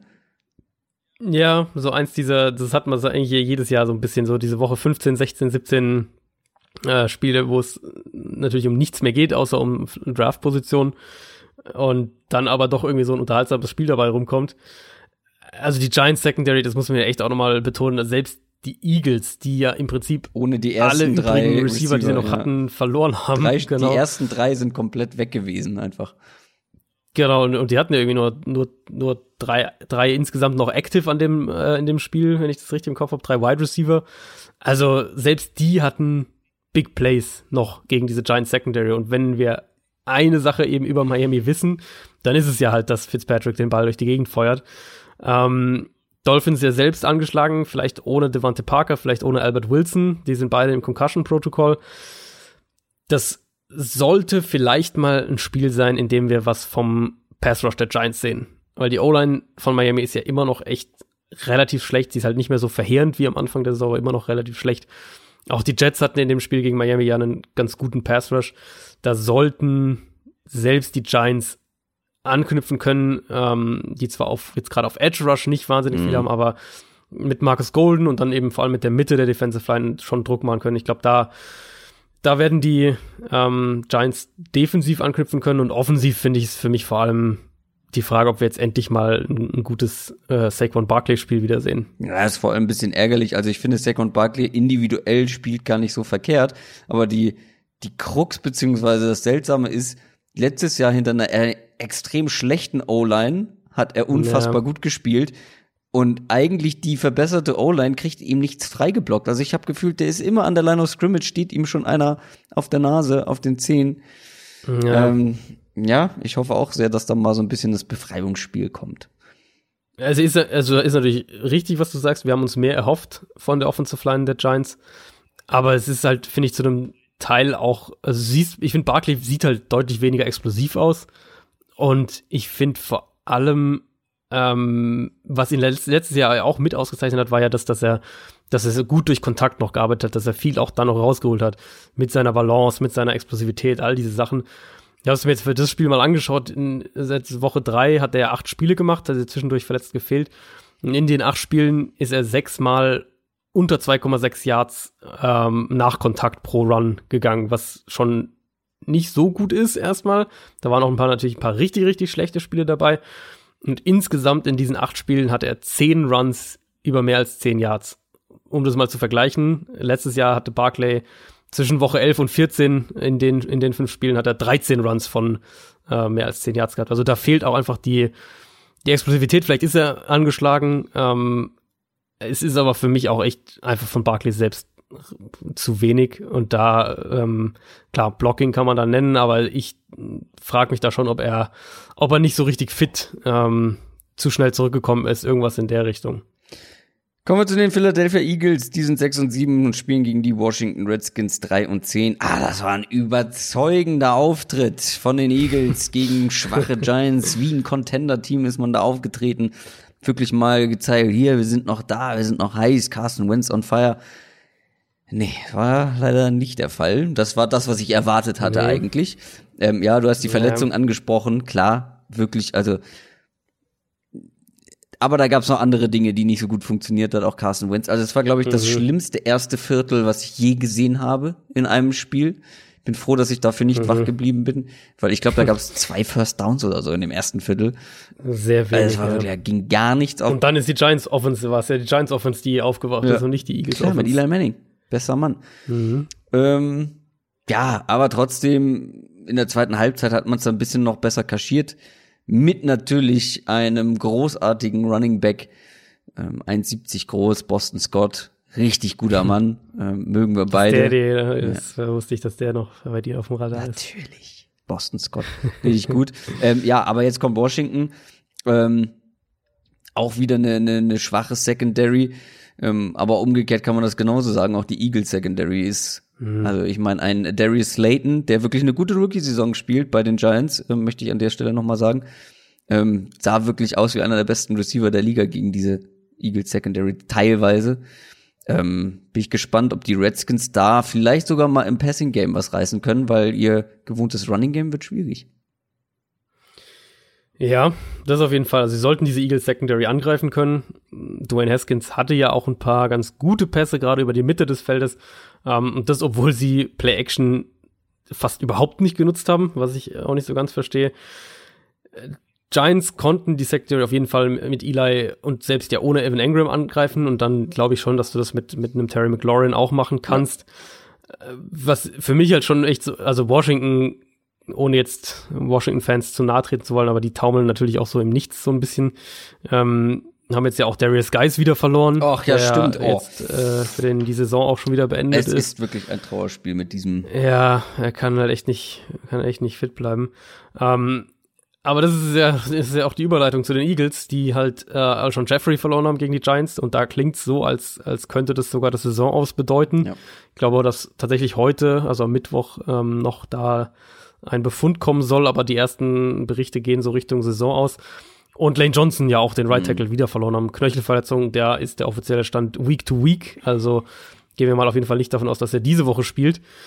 Und ähm, das sind halt jetzt mal abgesehen von Carson Wentz sind es zwei der der verbliebenen Puzzleteile, die diese Offense halt eigentlich nicht verlieren darf und jetzt halt erstmal verloren hat. Das kann dann gegen ein Team halt wie die Giants oder auch äh, dann wahrscheinlich auch gegen Washington kann das halt reichen. Ähm, aber auf die Saison gesehen sind es halt schon für ein Team, das eh schon wackelig unterwegs war, sind es halt nochmal nochmal zwei Tiefschläge, die halt echt ordentlich reinhauen. Ja, also es tut mir auch leid. Ich würde aktuell lieber die Cowboys in den Playoffs sehen als die Eagles, weil ich einfach bei den Cowboys weiß, zu wozu sie mit ihrer individuellen Qualität zumindest offensiv imstande sind und bei so vielen Verletzungen, das wird einfach schwierig. Ja, Bin ich mal die Verletzungen sind halt schon, ja, Killer. das ist schon brutal. An sich, ich meine, mit von der, von dem, vom, dem, was du mit den Offensive Defensive Line hast in, in, in Philly, was du mit Carson Wentz hast, was, was du mit Doug Peterson hast, ist es ja schon eigentlich ein Team, was du dir gerne normalerweise anschaust. Aber das sind halt offensiv echt, da fehlen jetzt so viele Leute und, und die Explosivität ist halt einfach überhaupt nicht da und deswegen macht es dann halt auch echt schwer, diese Offense anzuschauen. Die Seattle Seahawks spielen gegen die Carolina Panthers. Die Seahawks sind 10 und 3. Die Panthers 5 und 8. Ja, die Seahawks. Ich habe tatsächlich letzte Woche gegen die Seahawks gewettet, auch wenn das eigentlich mhm. kein gutes Omen war die Wochen davor. Und diesmal sollte ich recht behalten. Und es tritt auch so ein bisschen das ein, was ich eigentlich schon viel häufiger erwartet habe, dass dieses vertikale Passing Game mal in Spielen mhm. so überhaupt nicht funktioniert und man deshalb Spiele gewinnt. Das ist das, was ich eigentlich seit anderthalb Jahren ähm, viel ja. häufiger erwartet hätte, dass das passiert. Gegen die Rams ist es jetzt passiert. Ähm, und du stellst hier in unseren Notizen die sehr gute philosophische Frage, war das ein Ausrutscher hm. oder ist das das neue Gesicht der Seahawks? Das ist, du hast genau den richtigen Punkt angesprochen. Das ist auch das, was ich mir ganz, ganz fett ganz oben in, den, in meinen Notizen aufgeschrieben habe. Es ist jetzt zum wiederholten Mal aufgefallen, dass das vertikale Passspiel so ein bisschen eingeschlafen ist. Gegen die Vikings war das schon ein Thema, ähm, äh, gegen, die, gegen die 49ers vor der Bye Week war das schon ein Thema. Und das ist ja genau das, was wir halt auch, was wir immer wieder so ein bisschen gewarnt haben, was wir auf der anderen Seite auch gesagt haben, klar, Seattle hat diese, dieses, dieses, den besten Deep Passer der Liga wahrscheinlich in Russell Wilson, du hast einen DK Metcalf, Tyler Lockett natürlich, aber halt immer so mit dem Zusatz, die brauchen das halt auch, dieses vertikale Passspiel, äh, weil sie halt selbst in der Pass-Defense anfällig sind, weil sie immer noch sehr, sehr runlastig bei Early Downs sind. Sie brauchten halt diese Big Plays und seit die fehlen, wird es eben deutlich schwieriger gegen Minnesota. Das hatten wir auch thematisiert, ähm, dass die Vikings es halt auch dementsprechend gespielt haben. Also viel Cover 2, viel mit mehreren Safeties tiefer, was äh, dann das vertikale Passspiel weggenommen hat, aber das Run-Game dafür dann geöffnet hat. Gegen die Rams, die das mit ihrer Secondary auch, auch äh, aggressiver dann spielen konnten, ja, war das dann in beiden Richtungen halt schwieriger. Und ich sehe das halt, das ist immer so ein bisschen die permanente Gefahr, wenn Teams, wenn Offenses so funktionieren wie die jetzt der Seahawks. Du hast natürlich die individuelle Qualität, wobei wir jetzt auch gerade bei, bei Tyler Lockett habe ich nicht den Eindruck, dass der fit ist, so wie der seit ein paar Wochen spielt. Aber an sich hast du in Seattle die individuelle Qualität, um so ein Passspiel aufziehen zu können. Ähnliches Argument halt wie, was, was wir vorhin bei Ryan Tannehill und, und, und Tennessee hatten, ist halt die Frage, wie ähm, lang sowas funktioniert. Und da ist bei den Seahawks immer so ein bisschen das Problem, das kann halt mal jede Woche abgestellt werden und dann fehlt der Offense halt irgendwie so ein Plan B, auf mhm. den sie zurückfallen können, wenn dann halt nicht gerade das Run-Game ja. funktioniert, weil es halt defensiv Gründe dafür gibt und die, das vertikale Passspiel halt wegnehmen. Ja, gut, ist für dieses Matchup jetzt eher irrelevant, weil da wird das Run-Game ganz gut funktionieren, das, weil die Panthers ja. verteidigen momentan das, rein ja. gar nichts gegen den Lauf. Auf der anderen Seite hat man mit Kyle Allen wirklich nicht die Lösung für die nächsten Jahre. Also Nein. das wird. Kyle Allen ist der, ist der Backup-Quarterback der Panthers. Vielleicht für die nächsten zehn Jahre oder sowas, aber er ist nicht der Starter. Nee, dafür hat er einfach zu viele wirklich grausame Spiele drin. So. Ähm, aber was da noch hinzukommt, ist, dass er die, die Stütze der Offense auch hier vielleicht Probleme haben könnte, beziehungsweise äh, die Seahawks Front macht eigentlich einen ganz guten Eindruck in den letzten Wochen. Mhm.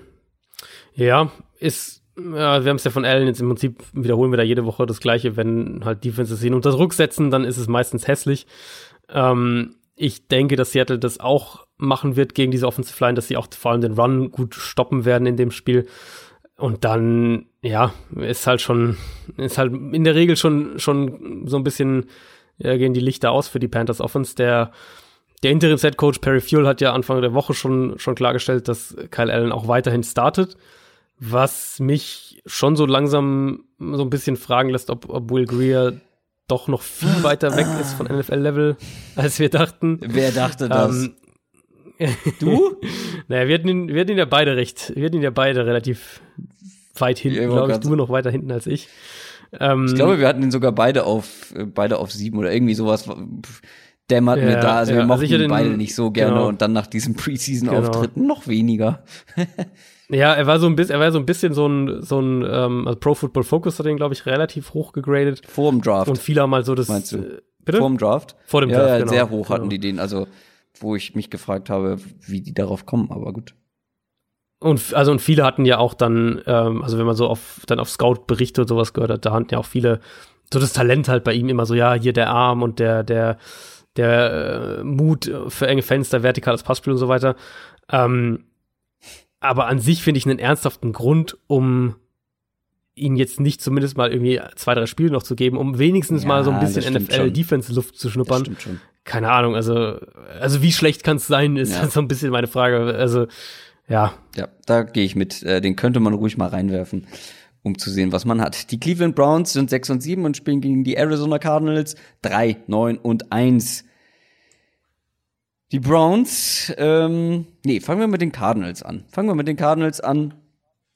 Ähm, die schlafen momentan so ein bisschen ein. Also defensiv ist sowieso mhm. bei den Cardinals wird's auch gefühlt immer schlimmer und läuft wirklich mhm. nicht gut.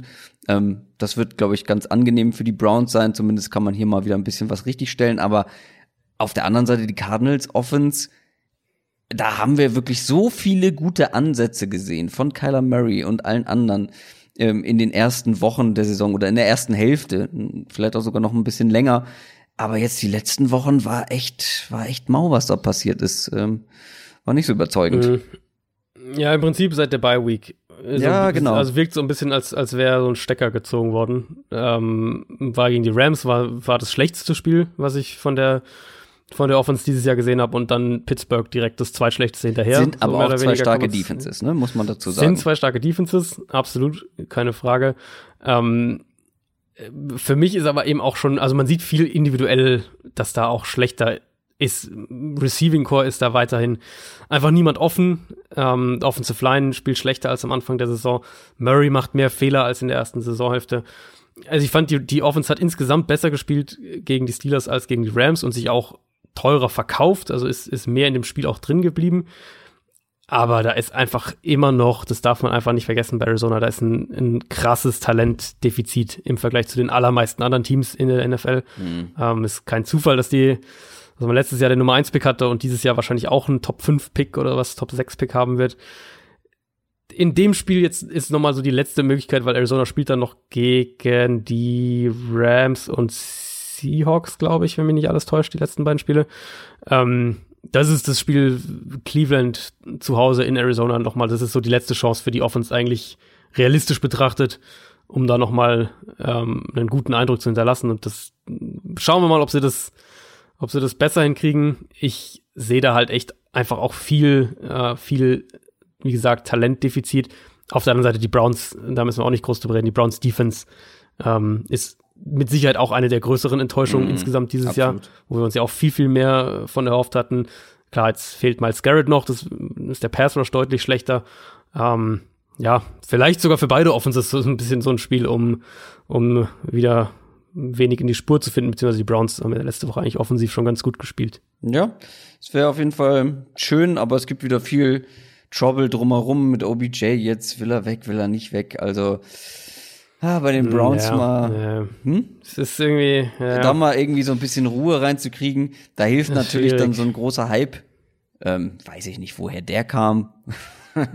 ähm, so in der Offseason hilft da nicht, wenn man dann wirklich nur eine durchschnittliche Saison spielt. Also da wird viel in Extrem geredet. Vor der Saison nach oben, dann mit der in der Saison irgendwie war es gefühlt das schlechteste Team der NFL äh, in Cleveland. Aber ja, ich glaube auch, dass gegen Arizona musst du einfach offensiv was, äh, was bringen können. Mhm. Es, es ist, also Miami würde ich vielleicht noch so ein bisschen ausklammern, aber ansonsten ist es die ja. schlechteste Pass-Defense in der Liga im ja, Moment. Die sind wirklich echt nicht gut. Und warte mal, ist David Njoku nicht zurück? Tight Ends gegen die Cardinals? Warte, warte mal. es, das müsst ihr jetzt auch checken, ehrlich gesagt, ob ein Njoku ja, wieder da ist. Schon. Aber im Prinzip ist es, ist es wurscht, welcher Tight End da spielt. Äh, also ja, wenn da, das haben wir jetzt auch schon in mehreren Teams gespielt, wenn der, die ersten zwei ausfallen, dann äh, ist der dritte halt offen. Das ist, das war selten irgendwie ja, das einen Unterschied gemacht. Der war sogar schon zurück. Da siehst du mal. Der hat letzte Woche sogar schon gespielt, ist mir nie aufgefallen. Verrückt. Dann scheint er nicht das beste Spiel gehabt zu haben. Ähm, aber damit kommen wir zum letzten Spiel, das wir besprechen wollen. Das sind die Jaguars 4 und 9 gegen die Raiders 6 und 7. Zwei Teams, die wirklich auf einem absteigenden Ast unterwegs sind, gerade die Raiders, also was da momentan, wie die einfach mal den Spielbetrieb gefühlt eingestellt haben, ist schon beeindruckend. Mhm. Und wirklich viele miese Spiele jetzt offensiv, defensiv sowieso. Ähm, ja, schon eigentlich die ganze Saison echt katastrophal unterwegs.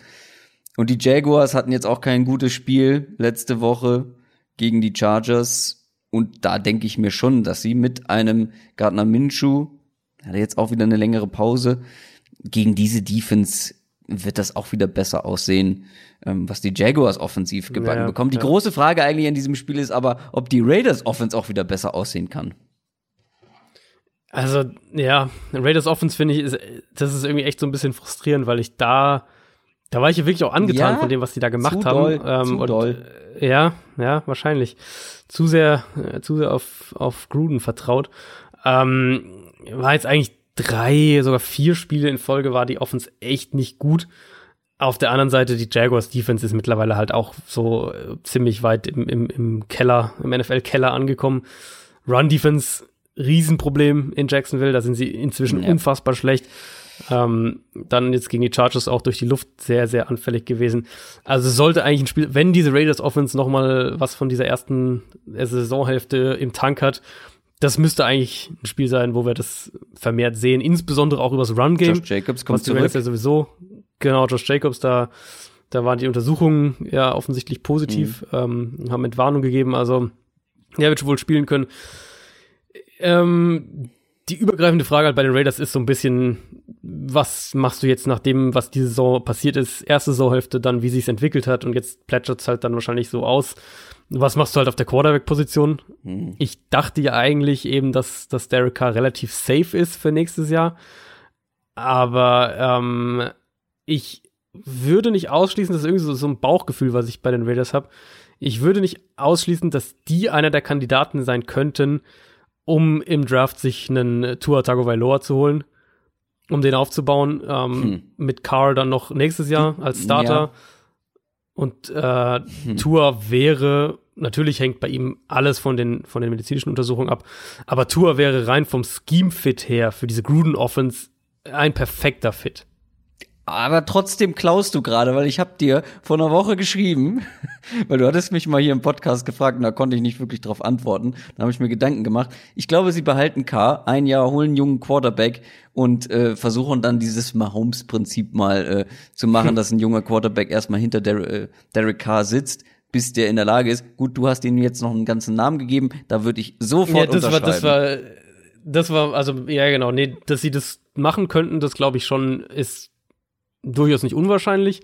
Ähm, es wäre halt sehr, sehr interessant, ob sie das Team sind, was vielleicht auf Tour geht, weil sie ja durchaus auch die, die Draft-Munition haben, wenn die Medizinchecks entsprechend positiv sind. Und ob die dann halt vielleicht versuchen, am Ende vor die Dolphins zu kommen und ähm, so früh um Tour zu draften. Sowas in dieser ja. Richtung. Es kommt ein bisschen natürlich darauf an, wie seine Klar, das ist Verletzungen, alles noch, das, also wie früh alles dann wirklich noch spekulativ. Geht. Äh, das ist sehr genau, aber ich bin auf jeden Fall, also ich sehe es, ich sehe es auf jeden Fall so, äh, wie du auch, dass, dass man, also ich glaube, wir sind an dem Punkt, wo man nicht mit Carr als alleinigem unangefochtenen Starter in die nächste Saison gehen sollte. Ich war in dieser Saison noch nie nicht an dem Punkt, wo ich das Gegenteil behauptet hätte.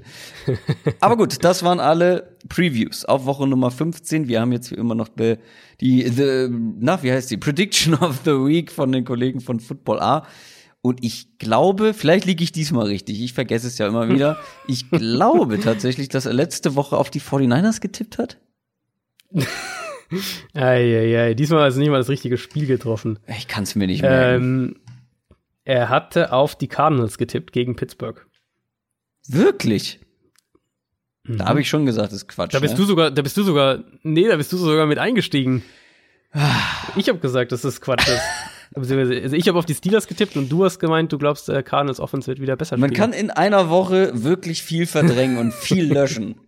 Das muss man, muss man festhalten. Aber ähm, interessiert mir ja nicht mein Geschwätz von gestern. Was passiert denn diese Woche?